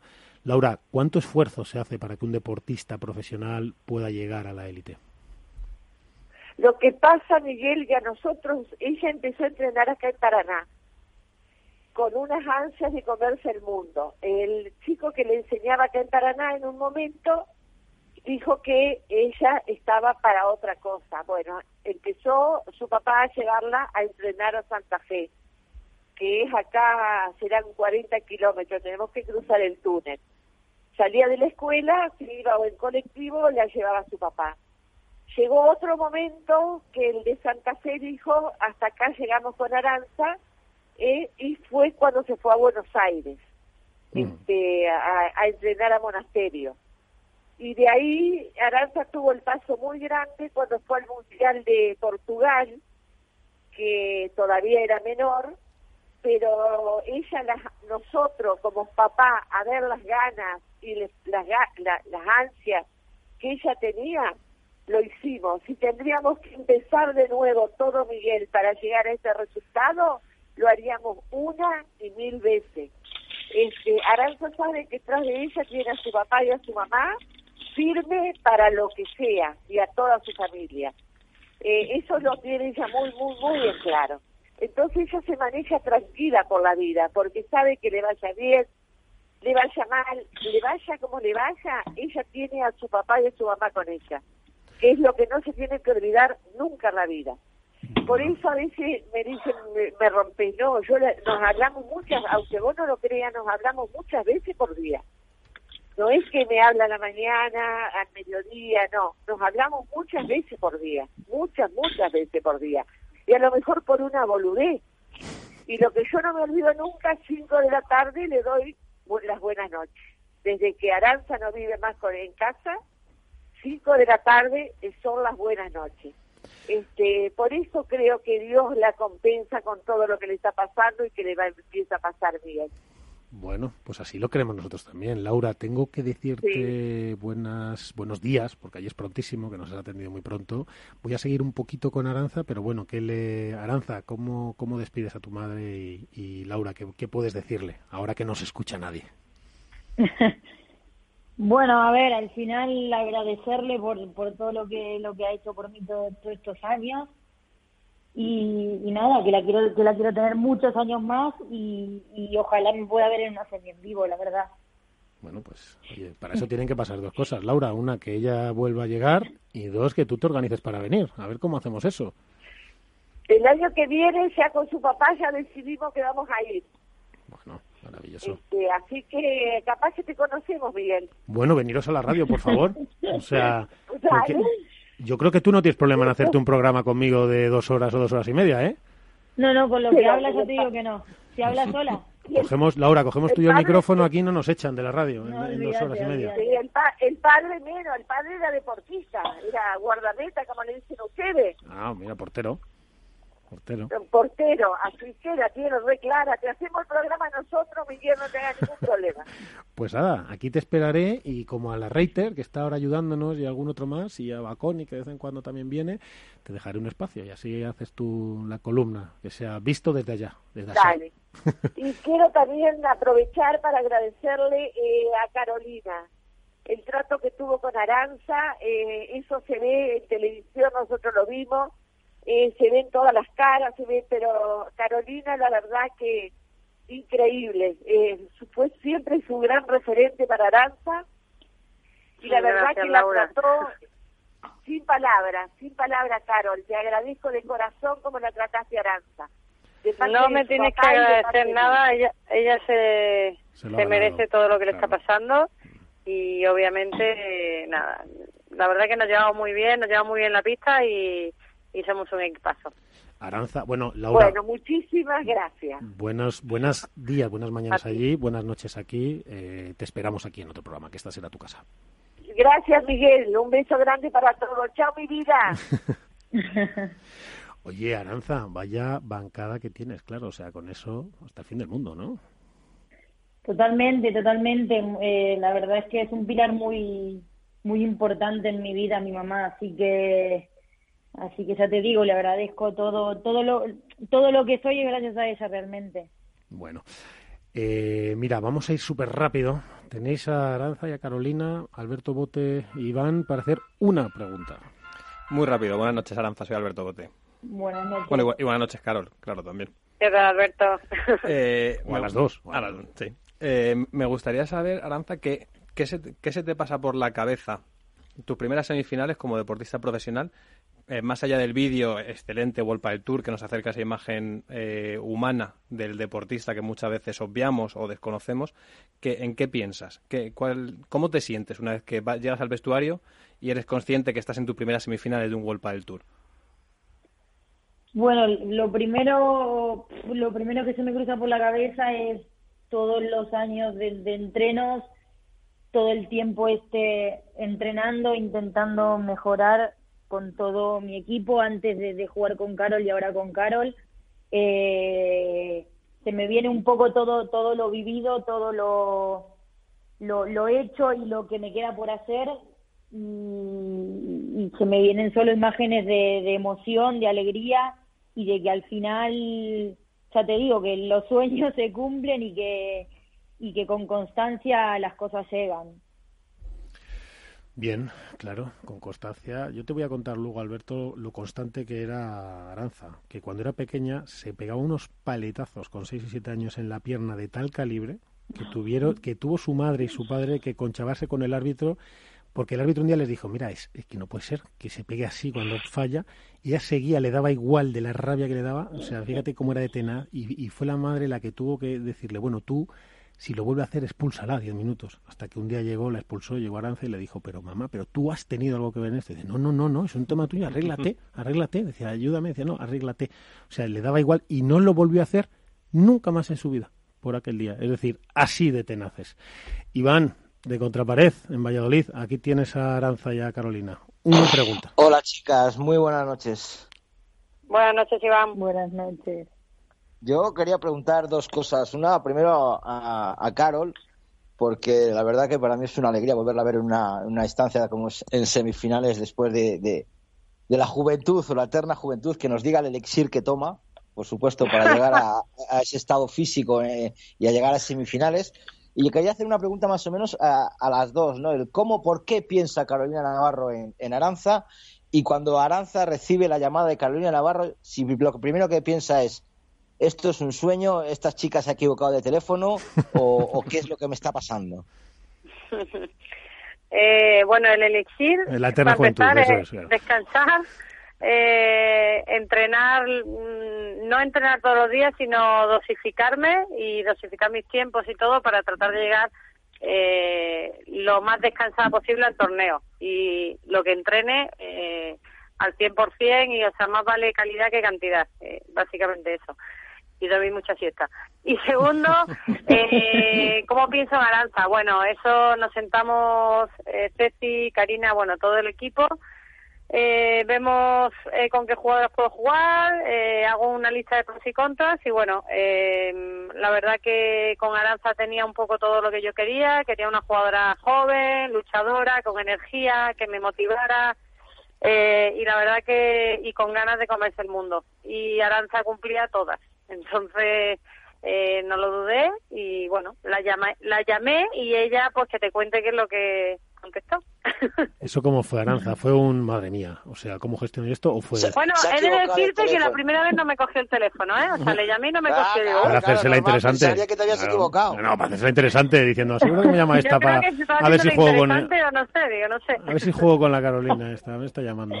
Aranza, para, oye, va a terminar esto, ¿cómo, ¿cómo fue esa llamada? Que en ese momento, ¿qué pasa? Dices, Dios mío, ¿no? o sea, la responsabilidad que me viene o mira, otro reto más. No, a ver, es- sí que es verdad que me llamó y yo estaba haciendo entrenar y no le cogí el móvil. No, no, vi la llamada tarde y vi la llamada perdida.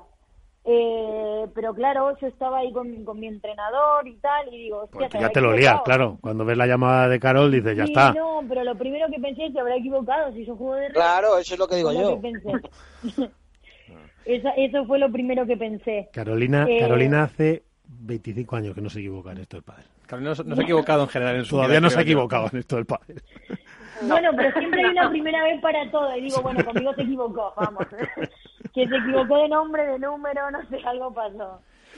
Pues nada, y así fue, ¿no? Y luego le dices a tu entrenador, fue. oye, que, que Sí. mañana, a partir de mañana me pongo al otro lado, ¿no?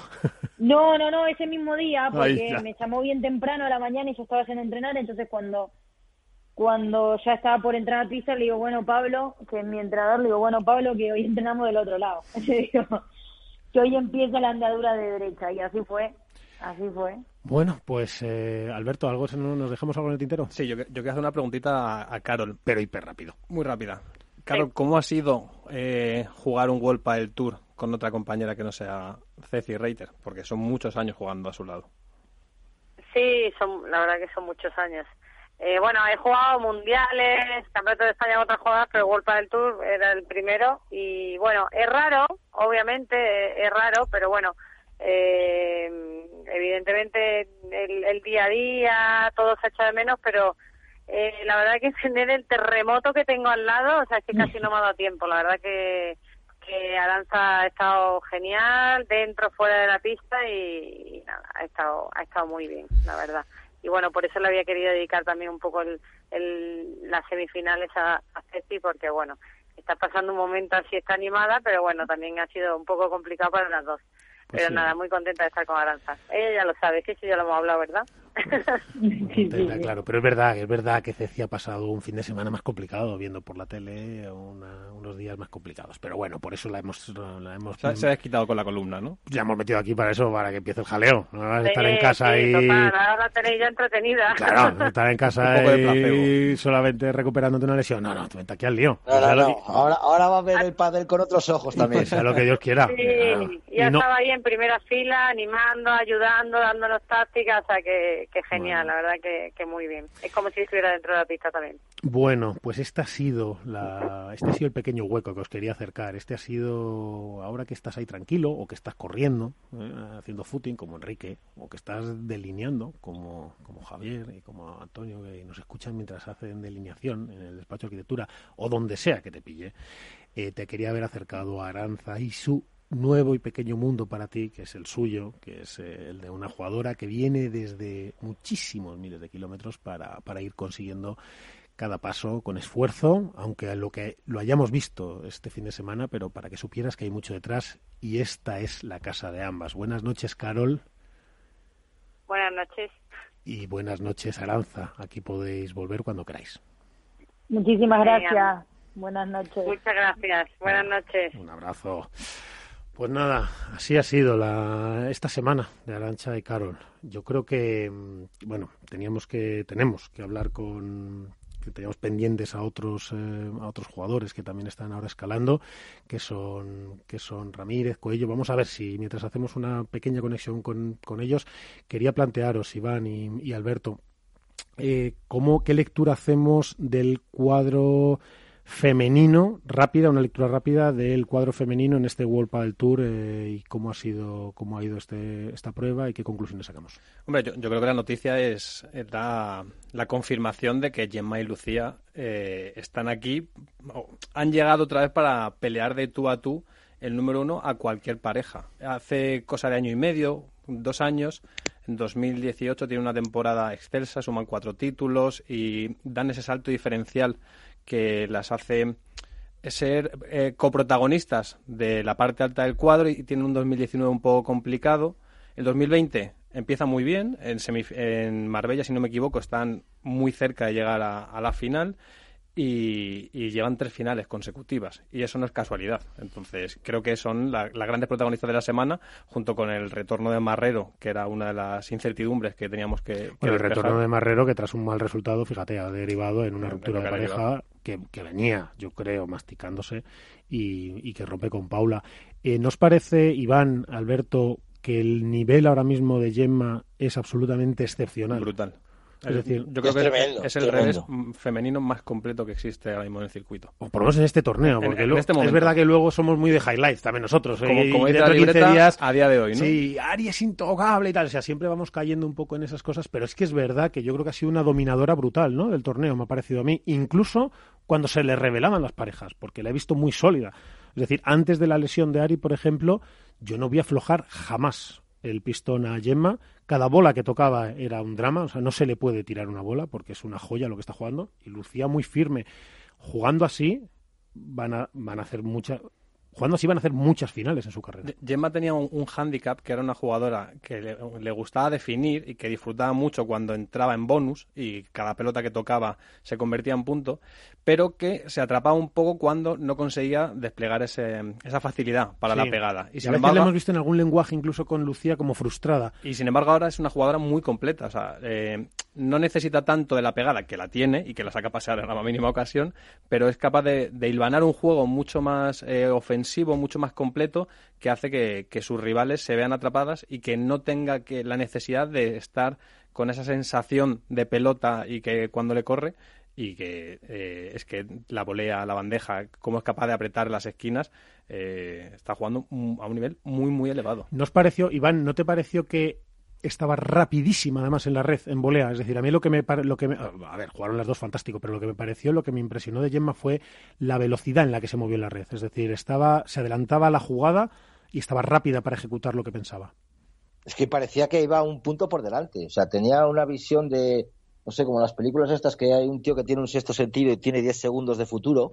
Pues esa es la sensación que daba de, de, de Gemma, ¿no? Sabía dónde iba a venir la bola, se colocaba perfectamente con una pausa a la hora de, de- de la bandeja y sobre todo yo creo que tiene uno de los smash más bonitos del circuito femenino que se El juego de Yemma, ¿no? El juego de Yemma en general, Sí, Iván, sí, es sí. precioso, ¿no? Es como un juego... Técnicamente Sí, sí, muy sí, sí. limpio. Una vez, se lo, ¿te acuerdas? La entrevistamos aquí y yo le decía, "¿Pero, pero, ¿por qué, ti- por qué juegas tan bonito y tal? Y decía, no, dice, es que yo creo que soy medio laxa, que lo doy así, dice, no lo doy con fuerza, entonces quedan todos los tiros como alargados y tal, nos decía ella, o sea, Para no darle con fuerza.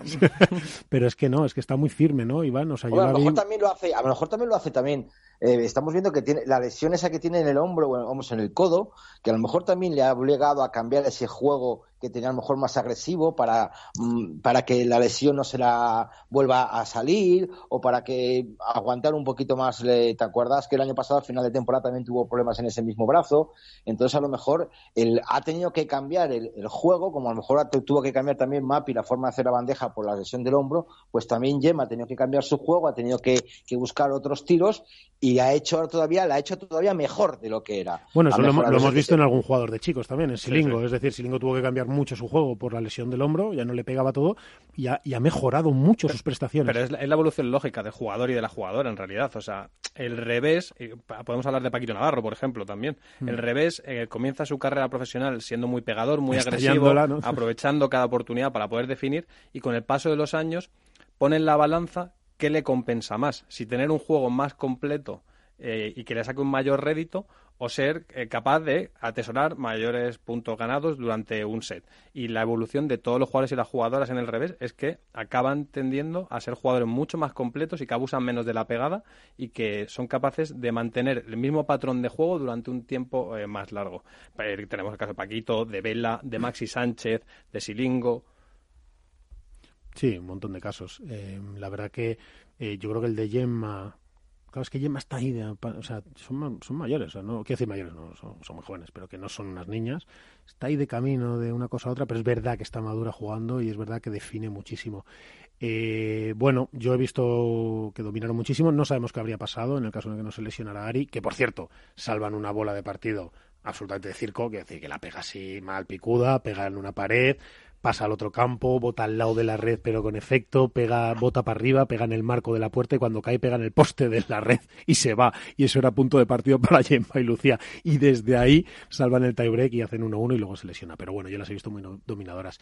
Así que bueno, eh, más o menos hay poco más que decir del, de, hemos dicho ya muchísimo hoy del cuadro femenino, eh, que las gemelas es verdad que todavía están un puntito por debajo de lo que se les, eh, le esperamos de ellas, aunque están mejorando muchísimo, ya están ahí en finales y en semis, creo que es una y- noticia que maravillosa. están, que están a tiro del número uno también. Sí, y entonces vamos a empezar con los chicos y vamos de abajo arriba, porque esta noche tengo con, con vosotros, mira que nos he traído, eh, y, y que además con, con estos dos, como, como está Iván desde Valladolid y, y tú, Alberto, y yo aquí en Madrid, con estos no guardamos ni las formas. Buenas noches, eh, señor Iván Ramírez y Arturo Coello. Hola, buenas noches, ¿qué tal? Buenas, ¿qué tal? ¿Cómo estáis? Pues muy bien, a uno de los dos, no sé a quién, el primero le escucho un poquito lejos. Así que... Ahí van, yo creo. Iván, seguro que sí, Iván. Seguro que sí, Iván. A Iván que lo dejamos... Arturo, tú sabes que a Iván lo dejamos aquí bendecido, ¿no? O sea, vino un día al Sí, programa sí, sí, me contó Iván. y ya está. Y ya no ha parado de hacer buenos resultados. Claro, eso... No sé si esa racha se corta porque le volvamos a llamar. Pero bueno, chicos, oye, qué, qué pasada. eh, Iván Hernández, desde Valladolid. Qué pasada esta pareja. Y una cosa que queríamos, vamos al grano, porque hay una cosa, yo primero quería felicitarles por el temporadón que están haciendo. Me consta que el trabajo que hacen tanto en Valladolid como Iván en M3 y cuando lo comparten juntos es excepcional. Me consta que están trabajando muchísimo y que juegan una barbaridad. Yo he tenido la oportunidad de verles jugar a los dos varias veces. Pero una cosa os voy a decir a los dos, y ya que tengo a Iván allí en Valladolid, lo quiero introducir. Qué difícil es, cuán, o, o lo voy a enfocar de otra forma, cuán difícil es entrar en cuadro. ¿Qué hay que hacer para entrar directamente en cuadro, Iván? Pues para mí este año salir en cuadro con Arturo nos ha costado pues siete octavos y todavía estamos ahí Con duda. en el límite. Estamos peleando torneo a torneo, así nos conseguimos afianzar en cuadro, pero el nivel está altísimo y igual que subes a cuadro, pues puedes perder y bajar a previa. Claro, pero Iván, todo igualadísimo. pero Iván Hernández de Contrapared, si, si siete octavos seguidos eh, ponen en duda que entres en el cuadro directamente, ya algo falla con ese sistema de puntuación, ¿no? Hombre, tú fíjate, Nacho- eh, Miguel, que estos chicos han hecho más de 800 puntos en un año, en ocho torneos. Han salido casi una media de 100 puntos por partido. Entonces, y que todavía estén, lo como dice Iván, eh, mi tocayo, en el límite, yo creo que algo está fallando en el sistema de puntuación de World del Tour.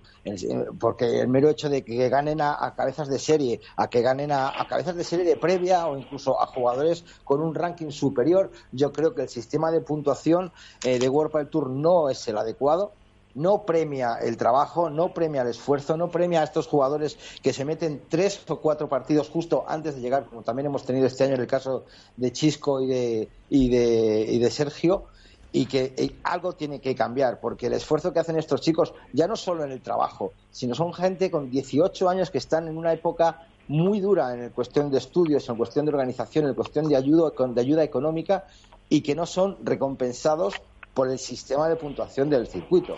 Bueno, yo no sé si no, yo no sé, yo no diría tanto, aunque aunque me parece. Yo, sí. yo pues sí, sí, acepto la, opinión. Yo no diría tanto. Lo que creo es que no recompensa lo suficiente los resultados. Eso es lo que el matiz mío. Claro. Eh, Alberto, no sé, aquí tienes a Iván y a, Arturo y oye, puedes preguntarles o opinar de lo que quieras. buenas noches a los dos, lo primero. Buenas noches. Eh, bueno, ¿qué tal? Me interesa saber, y creo que es muy, muy interesante para, para todo el mundo, conocer cuando os unís, sois dos jóvenes talentos del padre español y evidentemente teníais las miras puestas en, bueno, en alcanzar el cuadro, pero realmente eh, cuando planteáis el proyecto, pensáis que el lugar en el que estáis ahora, si que estáis al nivel de puntos, estaba revisando de Coqui Nieto, de Rico, estáis por encima de Campañolo o de Miguel Lamperti, de figuras muy destacadas del circuito profesional eh, ¿creéis que podríais llegar al sitio en el que estáis a día de hoy?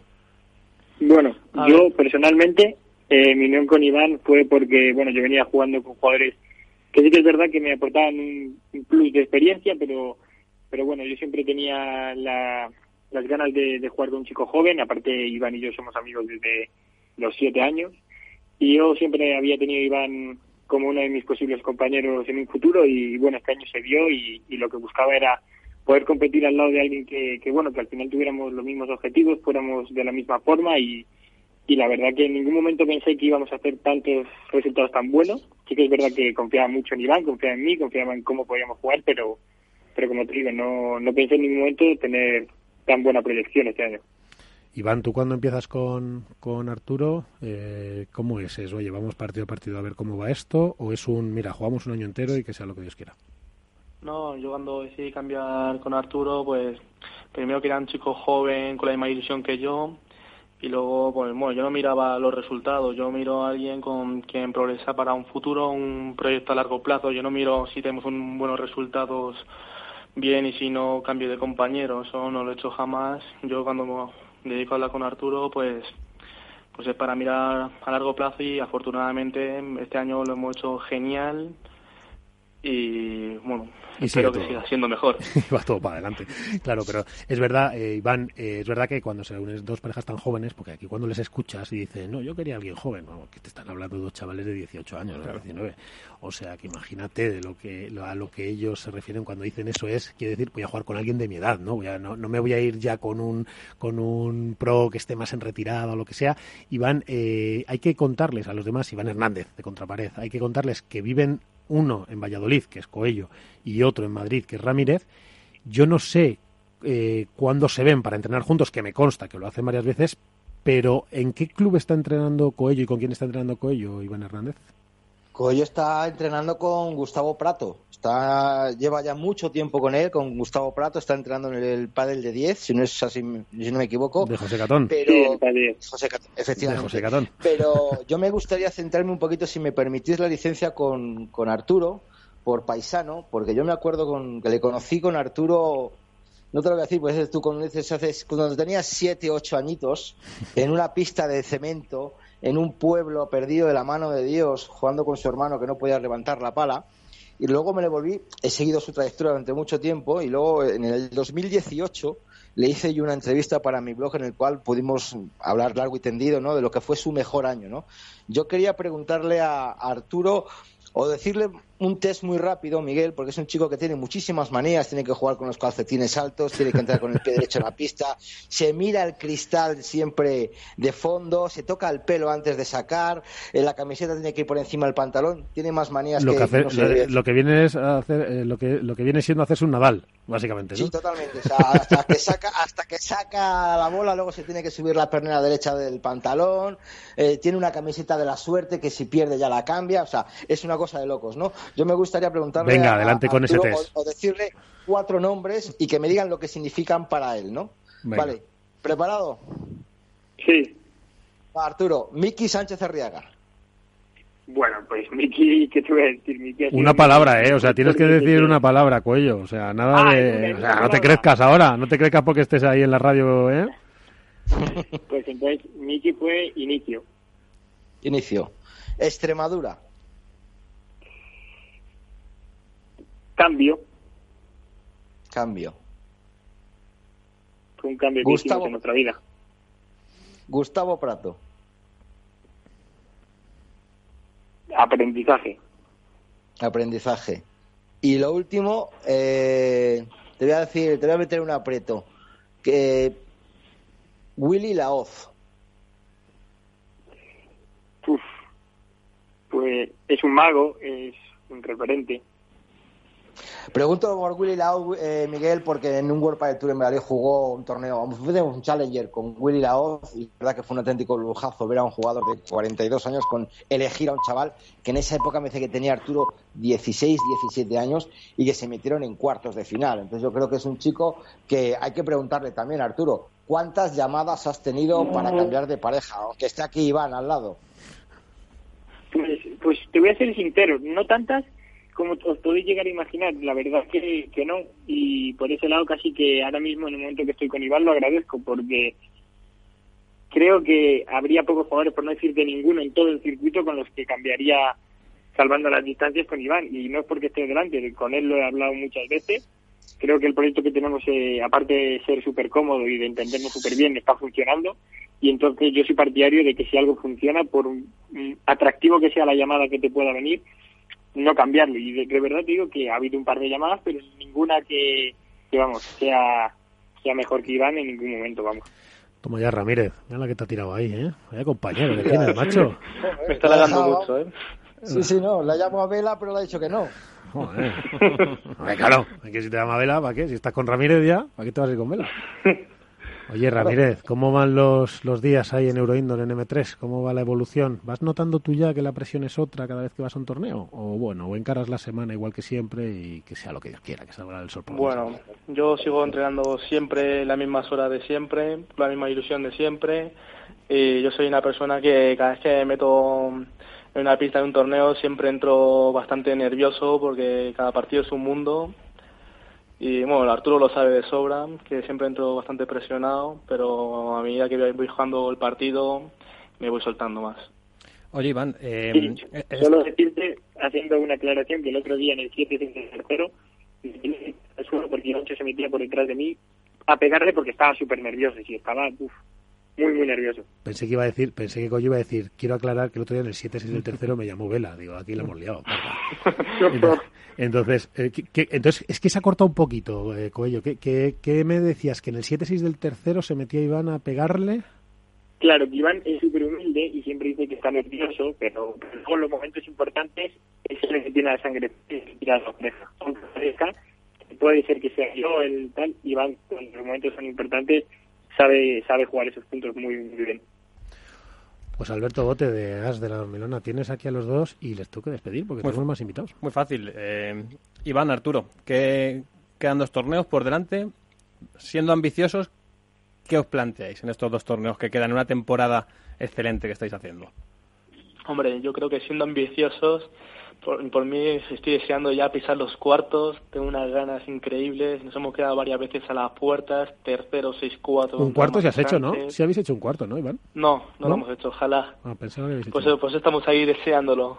Estamos con muchísimas ganas, eso sí, nunca- duele perder ahí muchas veces en octavos, pero no hay que Barcelona- dejar de ver la realidad. En Barcelona que no estaba mal, ¿eh? unos resultados... Iván, No, en claro. Barcelona el cuadro no iba mal y ojo, eh, si pasáis, eh, que lo tuvisteis muy cerca, si pasáis, yo no sé qué hubiera pasado, eh, yo veía un Ah, cuadro sí, bueno, eh. sí. Bueno, eh, nos tocó contra Sergio y Chesco, pero porque ellos ganaron a Casa de Serie número 6. Sí, sí, a Uri no porque nos tocó Javi. un cruce Sí, sí. bueno, es que ellos también se lo ganaron, se lo merecieron. No, pero no voy tanto por eso, Iván, sino porque no era el, era un cuadro que te que se podía competir. Es decir, hay, verdad- hay veces que hay cuadros que dices, "Joder, me toca en primera ronda Lebron Galán. Ya, en una pista justo. rápida, pues yo que sé, pues que sea lo que Dios quiera, ¿sabes? Que salga el sol por donde quiera. Pero, pero es verdad que era un cuadro para competirlo, era un cuadro muy bonito para haber hecho cuartos eh, o, Sí. o- o- o algo más, la verdad, ¿no? Oye, Claro, Miguel, que- Miguel. Ah, perdona, Iván, pero Miguel, ves un inciso. Arturo Coello es de los pocos chavalitos jóvenes que ha ganado a Alejandro Galán en un campeonato de España de selecciones. ¿Cierto o no, Arturo? Con 17 años. Sí, Ya en la selección, cuando, sea, cuando jugamos Madrid contra Castilla.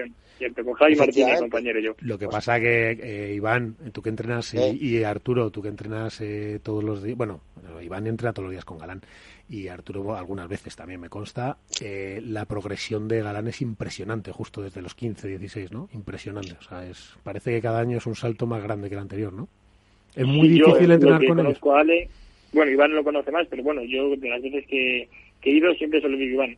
Me acuerdo que el primer partido este año me pareció difícil, pero no, no tan difícil como la última vez que fuimos, que, que, los, que el último partido que jugamos contra ellos fue en Italia, Y fue el día que hubo esa, esa lluvia tan intensa allí en Cagliari, y ese día yo dije, están un paso por encima de, de para mí el resto de los jugadores porque van a un ritmo diferente, o sea, no somos jugadores a los que nos sobrepase el juego del rival, pero ellos ellos consiguen agobiarnos hasta el punto de no poder controlar ni la pelota.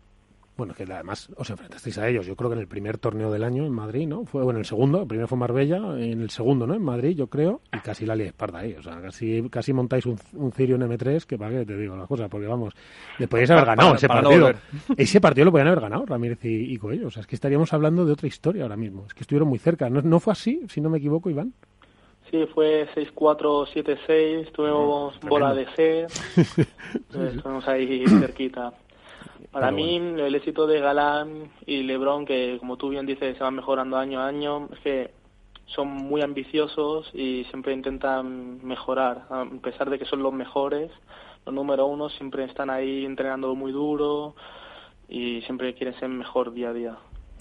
Pues sí, y además luego cuando entrenas con ellos, Iván, hay que hay que apretar eh, ¿eh? la camiseta, hay que apretarla bien porque te mete una presión ahí los, sobre todo Lebron, te mete una presión que te quieren morir. O sea, no, no, mira, Lebron para el que no lo sepa, Iván, tú confírmame si esto es así, es que no perdona ni, ni el peloteo. O sea, ¿es así o no es así?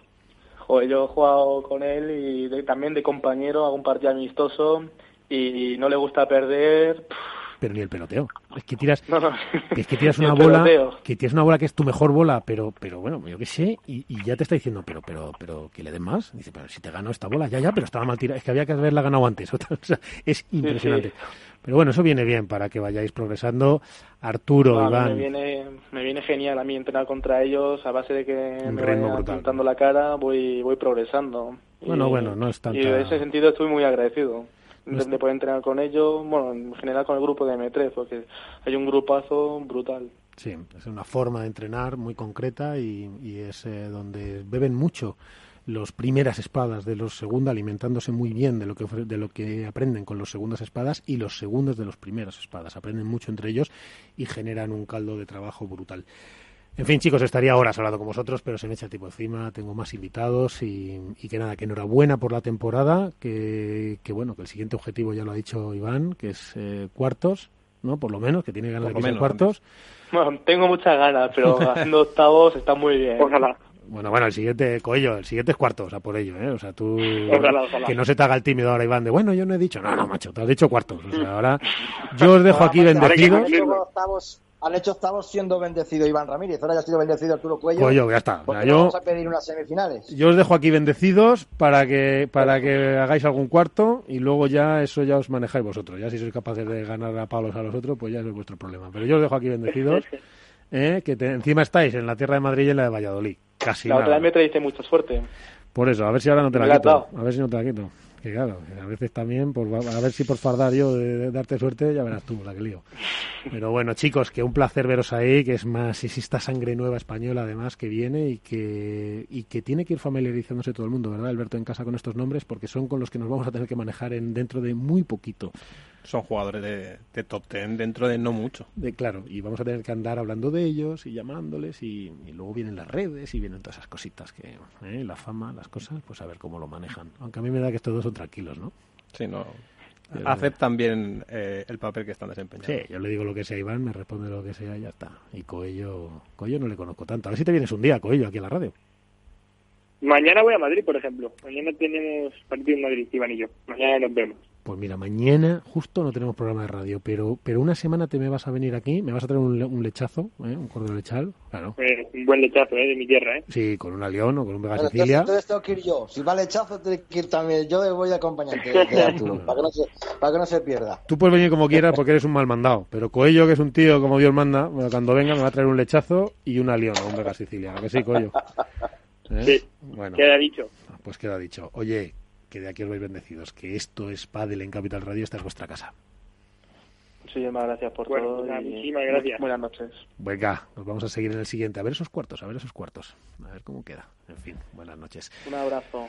Un abrazo, Iván. ¿Cómo tienes ahí tu tierra? Eh? ¿Cómo produce talento? Pues sí, la verdad que es una gozada ver a este chico. Además que, lo he dicho antes, le, le conocí con siete añines en una pista. No te puedes imaginar la pista en una urbanización de cemento, con frío, jugando con gorro, con guantes, pero el tío iba todas las mañanas o todos los sábados a entrenar con su primer entrenador, con Miki Sánchez Arriaga, que es hermano de otro jugador de World del Tour, de Alfonso, eh, que es un chino entrenador que, que luego se fue a Marbella y que solo, solo se dedicaba a entrenar a, chicos pequeños. O sea, en cuanto llegaban a los 9, 10 años, se veían que despuntaban, ya les soltaba él, le gustaba cogerlos desde pequeño, como fue Arturo, con 5 o 6 añines, y venga y trabajar. Y mira, desde ahí a donde ha llegado, yo te digo que el 2018 fue el mejor año de, de, Arturo, ganando ocho, cuatro campeonatos, ganó todo lo que jugó en Campeonato de España, Campeonato Cadete, por equipos, fue subcampeón del mundo también en el Mundial de Benicassin, fue su mejor año, yo creo que el, el paso que ha dado ahora mismo al profesionalismo con, de la mano de Iván, eh, y de la mano, ¿por qué no De la mano de- de conjunta, de la mano conjunta, ¿no? mano Porque, conjunta sí. y con Gustavo Prato y con la Academia M3 que en todos lados aprenderán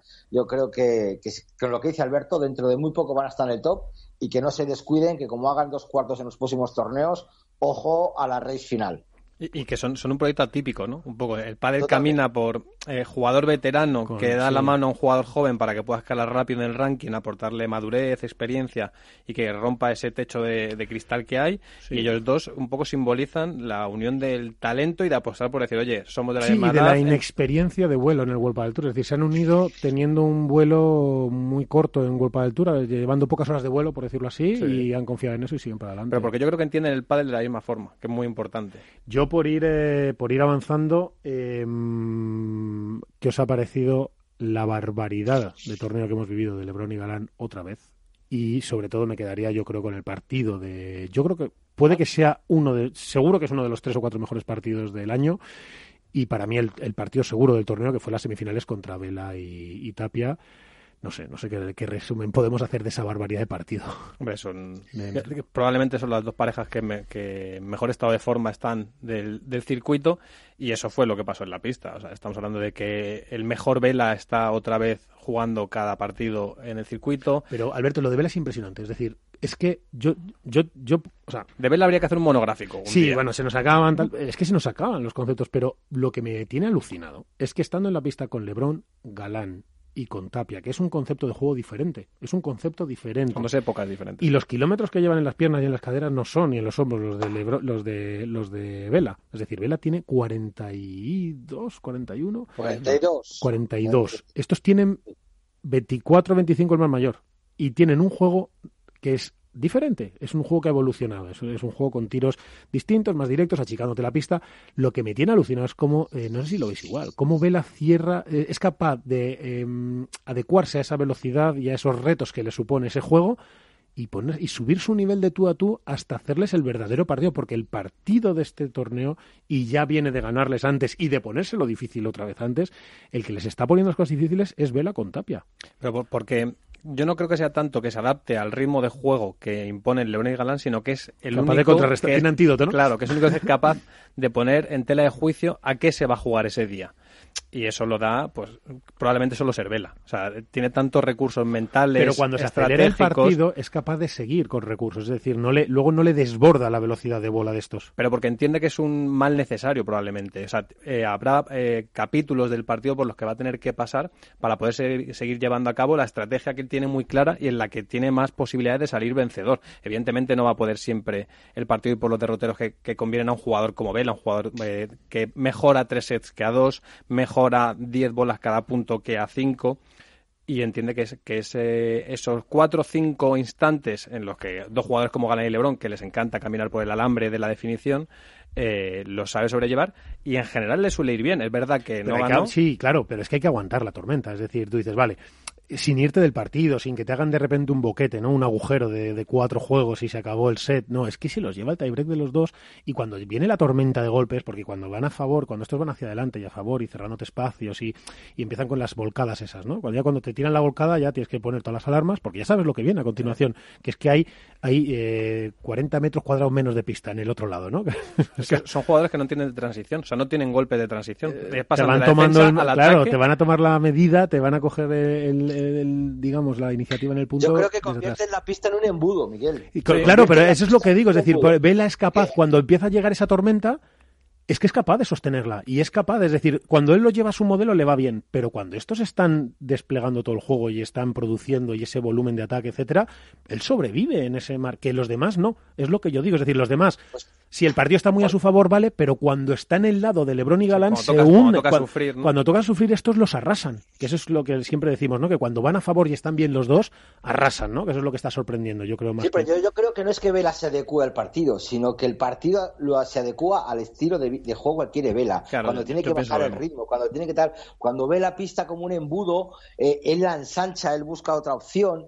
Cosa que, por ejemplo, en la final no lo vimos. En la final vimos a un Estupa y a un Sancho que estaban caídos en un embudo, pero en un embudo fino, fino, fino y que no había manera de encontrar el, el hueco. Eso cambio, digo, Vela, eso digo. Y Vela, Vela es capaz. Tiene la pausa, sí. tiene la pausa, que es lo que a veces es ahí le da la experiencia, la pausa de decir, vamos a hacer. Por eso fíjate, después del puntazo. Bueno, pero este la que, pausa que, la tiene Sancho también, Iván. No, pero y lo, los recursos eh, estratégicos sí. y, y, mentales que tiene Vela. Que eso que es muy, muy, muy. Es un jugador que domina muy bien el escenario por la capacidad que tiene para entender por dónde va el partido y hacia dónde le conviene que vaya. Es que es todo, si es que eso es lo que pasa, es que Vela es todo. Lo que pasa que a mí lo que me sorprende es que él es capaz de, eh, de mover su, digamos, su, su, su, capacidad de producir pádel o de defenderlo y de producirlo en ataque, etcétera, y, y en transiciones adaptándose realmente, yo es el que veo de toda la generación, bueno, ya si vamos a esa generación de 40-44, por supuesto, es que no hablamos, es que no hay otro, es, es, que es el único. Y aún así es capaz de aguantar ese aluvión y de decir, bueno, que el partido aquí no se ha acabado, que espérate que te voy a meter mano, o espérate no te lleve el tiebreak, o espérate que ya, que, que, además tengo aquí al lado a esta fiera, a este animal que es Tapia, y ya está. Porque lo de Lebron y Galán es impresionante simplemente, es impresionante la capacidad, y en este torneo hemos visto que han tenido la capacidad de producir su juego, que es el que les gusta, también en las malas y en una pista lenta, que eso es donde les habíamos visto sufrir un poquito más en Italia y en decir, las cosas no iban lo que hablamos la semana pasada no que Italia fue Italia fue un poco eh, el punto disruptivo un torneo outdoor que todos esperábamos ver cómo iban a rendir no lo consiguieron volvieron a un torneo indoor no lo volvieron a conseguir y aquí se ha demostrado que bueno casi un pequeño bache que era, no, que era normal. Con un nivel de exigencia que tenemos que nos parece que claro, les ha ido mal haciendo semifinales. Claro, eh, que, que, que bueno. es algo normal tiene que convivir con con esto. Para mí lo que es espectacular es eh, lo de LeBron. O sea, bueno pues a ver vamos a esta es nuestra opinión nosotros no sabemos. Que lo que saben, ¿no? Nosotros, claro, vamos a preguntarle a los que saben. Buenas noches, Chisco y Sergio Alba. Chisco. Buenas noches. Hola, buenas noches. Bueno, lo primero, enhorabuena por el torneazo que os habéis marcado y que, que no es que no es la temporada que os habéis marcado, porque la temporada ya viene siendo muy buena. Y ya, y ya hace dos añitos que, que se están viendo muchas cosas y hace tiempo que os vemos jugar, pero bueno, es verdad que los medios tendemos a daros luz justo cuando hacéis un resultado y me parece injusto, por eso lo quería decir, pero bueno, ha sido vuestro mejor, quizá vuestro mejor eh, torneo del año. Sí, sí, la verdad que sí, es lo que dices, que llevamos dos años muy duros, eh, luchando ahí en las previas, que al final sí, ganamos partidos buenos, pero sabemos que el nivel está muy, muy parejo y que cualquier pareja te puede meter mano y tú pelear también cualquiera y estábamos buscando un poquito que llegara a este torneo. Un, un, torneo como este, que consiguieras tener buenas sensaciones, que otras parejas tuvieran sus dudas y, y la verdad que un torneo de ensueño, que no nos habíamos imaginado nada. Este que os Sí. habla es Sergio Alba, ¿vale? Que Sergio Alba, sí, porque era Sergio el que estaba hablando. Yo a Sergio le conocí, no sé si se acordará, pero un verano así en la finca, hace muchos años, cuando te hiciste un intensivo, fíjate, iba a hacerse un intensivo y ahí me pilló a mí en una pista, te lo juro, bote, no me mires así, no, me mires así, que me está poniendo, ¿sabes qué pasa, Alba? Que me está poniendo caras ahí, bote, como que no se lo cree. ¿Es, es así o no es así? Sí, sí, sí. Me diste mis primeros pasos en el pádel. Bueno, no, los primeros no, yo no fui los primeros porque tú venías y ya lo hacías muy bien, pero es verdad que nosotros te recibimos ahí y me acuerdo mucho, eso fue, ¿cuándo fue eso? Hace que hace ocho, hace nueve años, ¿no? O sea, una cosa así. Yo creo que diez, tenía yo 20, hace 10 años yo creo hace que diez años. Y ahí fue cuando yo luego hablaba con una persona que yo quiero recordar hoy, porque a Chisco le conozco menos, no os voy a engañar, pero a Sergio le conocí un poquito más y siempre había una persona al lado que se llamaba el Tole, que era que es Ca- que es Carlos, eh, de un club de pádel, que siempre le apoyó y que además incluso le apoyó en las malas, porque no siempre salen las cosas tan bien, ¿verdad, Alba? No, no, la verdad que son muchos años al final de, de ser pesado, de insistir, de cada día tener que levantarte para entrenar y pelear un poco por el sueño, por cada uno lo que le gusta hacer. Y es verdad que en, que en ese aspecto Tole, Carlos, ha tenido mucho que ver. Al final es el que me ha ido dando empujones para que fuera siguiendo, siguiendo. Bueno, que te mandó a Madrid, para empezar te mandó a Madrid, te dijo, anda, vete a Madrid, que tú estás para más cosas. ¿El qué dime? Digo que es el que te mandó a Madrid, un poco, te dijo, anda, vete a Madrid, que es ahí donde que estás para más cosas. Sí, sí, dice, esto aquí no vas a hacer nada, si quieres seguir creciendo, tira para Madrid, que allí están los buenos y que te enseñen a darle. Oye, Chisco, una cosa te quería decir. Mira, yo de Chisco, cuando le veáis jugar, podéis ver mil cosas que hace bien. Porque hace mil, mil cosas, igual que Sergio. Porque todos estos, eh, todos estos que aunque no les conozcáis tanto a lo mejor, que a lo mejor en Madrid les conocemos mucho más, porque aquí sí, que de- dominan el circuito madrileño, etcétera. Pero claro, de repente la gente les ve en, en cuartos de Vuelta del Tour y dice, anda, pero si juegan fenomenal, pero ¿cómo es posible si vienen de pre-previa? Claro, es que juegan un guindo, que se dice una joya. Pero si os fijáis en Chisco, yo hay dos cosas que me, que me apasionan de Chisco. Y es, una, la tranquilidad con la que aparentemente hace todo, que eso me tiene absolutamente palmado, pero es que calentando. O sea, me parece insultante lo de Chisco calentando. Es que te está calentando a 20 pulsaciones. O sea, no se altera. O sea, si, si está mal... Mi vida, esa es mi vida. Esa es su vida. O sea, ahí voy yo. Pero luego os invito a que veáis cómo hace las transiciones hacia adelante cuando tira una volcada o cuando o hacia la volea, es decir, te tira una volcada y cómo se mete a volear con uno o dos pasos. Eso lo dejo yo ahí, Chisco, para el que te quiera ver con buenos ojos. Pero dicho lo cual, Chisco, ¿tú qué tal por Madrid? ¿Cómo te vas apañando? ¿Cómo, cómo es esta vida con Alba? ¿Cómo, ¿Cómo va todo por aquí? ¿Cómo, es de repente aparecer en los cuartos de final y que estés en, la, en las redes sociales y tú pensando, joder, pues si yo vengo jugando mucho y entrenando mogollón desde hace ya mucho tiempo? Sí, la verdad es que es un poco lo que decía, lo que decía antes. O sea, no, no quiere decir que estemos ahora jugando mejor porque hemos salido en, en, en cuarto de final por el stream y tengamos algo de más repercusión. Nosotros venimos jugando a un buen nivel, pues, un año y medio, dos, y ahora ha sido el torneo que se ha dado todo. Se ha dado todo, eh, hemos conseguido ganar una gran pareja, después, bueno, nos enfrentamos a, a Iván y Arturo y también los conseguimos ganar, y, y en ese torneo justo tiene, tiene más repercusión, pero es un trabajo que llevamos haciendo, pues, pues desde hace tres años que yo me vine aquí a Madrid, hace dos años y medio por ahí que, que empezamos con, con Sergio, creamos un proyecto ahí con nuestro entrenador Adrián Cavilla y, y la verdad es que todos los días trabajamos mucho, intentamos mejorar todos los días muchísimas cosas y hoy se ha dado. O sea, a lo mejor seguimos haciendo lo mismo y, y dejamos de ganar partidos y dejamos de, de tener esta repercusión, y pero el trabajo es el mismo y todos los días damos el máximo. Oye, Chisco, ¿y cómo se ha ido poniendo Alba, no? Porque el, yo llevo viendo a Ser- O sea, claro, es que yo, yo veo cuando... Sergio ha jugado bien siempre, pero, pero claro, es que estos últimos años, Sergio, ¿tú, cuánto, tú cuántos kilos has ganado de músculo? O sea, te has puesto si te pareces Pablo Lima. Es que el que no tiene mano tiene que tener físico. Entonces me intentaba ahí poner físico bien. Tú estás en la izquierda y aparte lo que le pegas y de todo y tal, y luego le estás barriendo también por detrás. O sea, el trabajo que haces...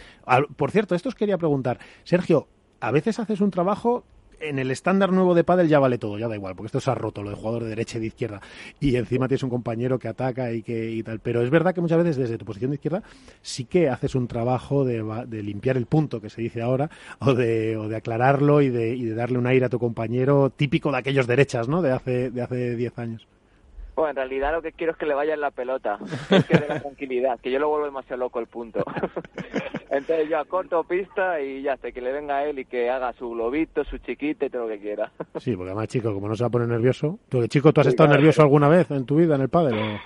No, la verdad es que no, la verdad es que no me pongo muy nervioso. Pero sí es verdad que los dos podemos, podemos, estamos entrenados como para hacer las funciones esas de barrer el fondo de pista. Los dos, es verdad que, que por mi físico yo no, no, no puedo apretar tanto, tampoco lo tengo muy metido en la cabeza. Y Sergio sí que sí que acelera mucho más la pelota, pero en el fondo de pista somos los dos muy parecidos en ese sentido. O sea, los dos, uno se pega un paso para adelante, el otro barre, si no nos cambiamos no hay ningún problema. Y como, y como nos cambiamos tantas veces de posición, pues al final tenemos que aprender sí o sí. Bueno. Oye, mira, tengo con vosotros aquí a Iván Hernández de Contrapared. Eh, Iván, tienes a Sergio y Alba. Iván, no, bueno, pues vamos a esperar a ver si recuperamos eh, conexión con Iván. También tengo a Alberto Bote de ASI de la Dormilona. Alberto, aquí tienes a Sergio Alba y, y nada. Muy buenas noches, ¿cómo estáis?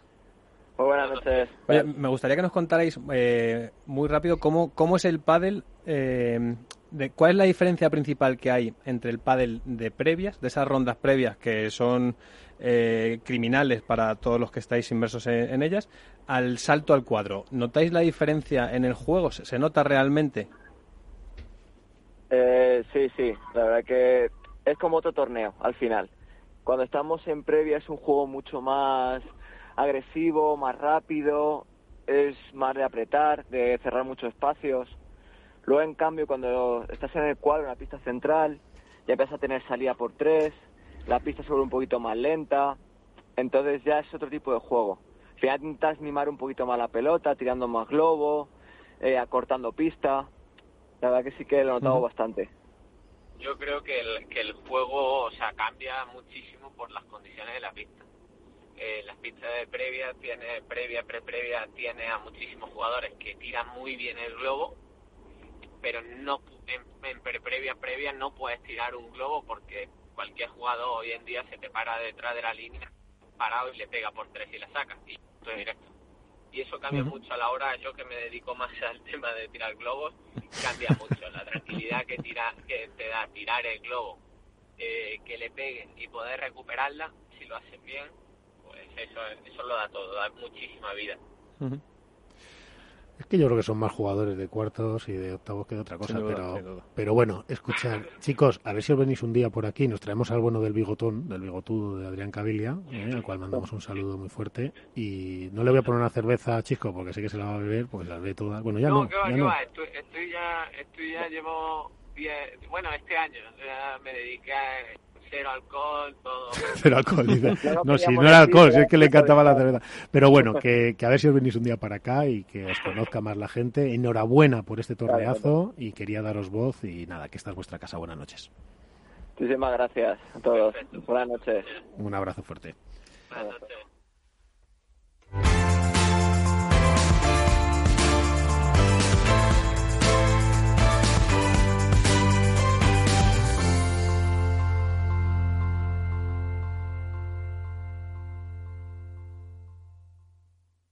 Hook Paddle ha patrocinado esta sección. Hook Paddle Time is now. Si mantienes la cabeza en su sitio, cuando a tu alrededor todos la pierden, si crees en ti mismo cuando otros dudan, el mundo del trading es tuyo. Trading 24 horas, un sinfín de oportunidades. Cuando ves la oportunidad, IG. Todas las operaciones conllevan riesgo. 76% de las cuentas de inversores minoristas pierden dinero en la negociación de CFD con este proveedor. Debe considerar si comprende el funcionamiento de los CFD y si puede permitirse asumir un riesgo elevado de perder su dinero. Esto es Padel en Capital Radio. Nos vamos con el portazo. Bueno, siempre hay que pegar un portazo para que las cosas se queden bien cerradas. Correcto. Bueno, pues ala. Buenas noches. Buenas noches. En Facebook, en foros, en Twitter o por Instagram. Suelo hablar de aquello que no sé.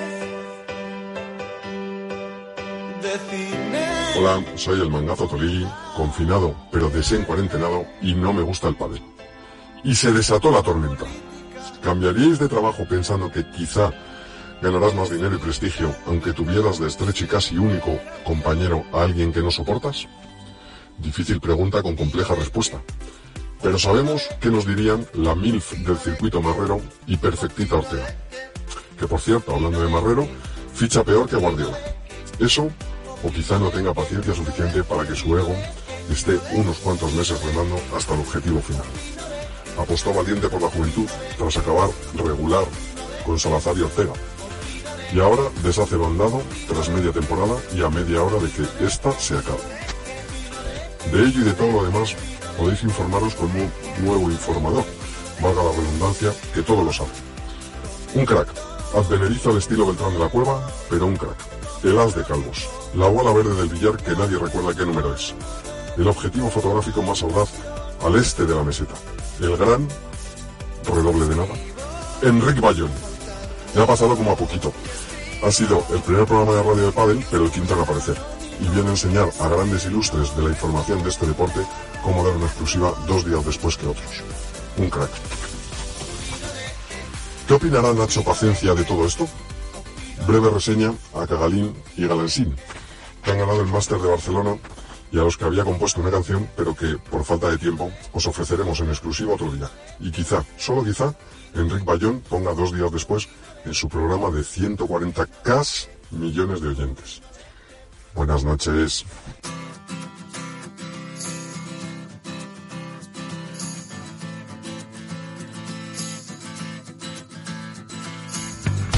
Nos vamos, ponemos punto y final a este Esto es para el de hoy con eh, Alberto Coca en la parte técnica, Félix Franco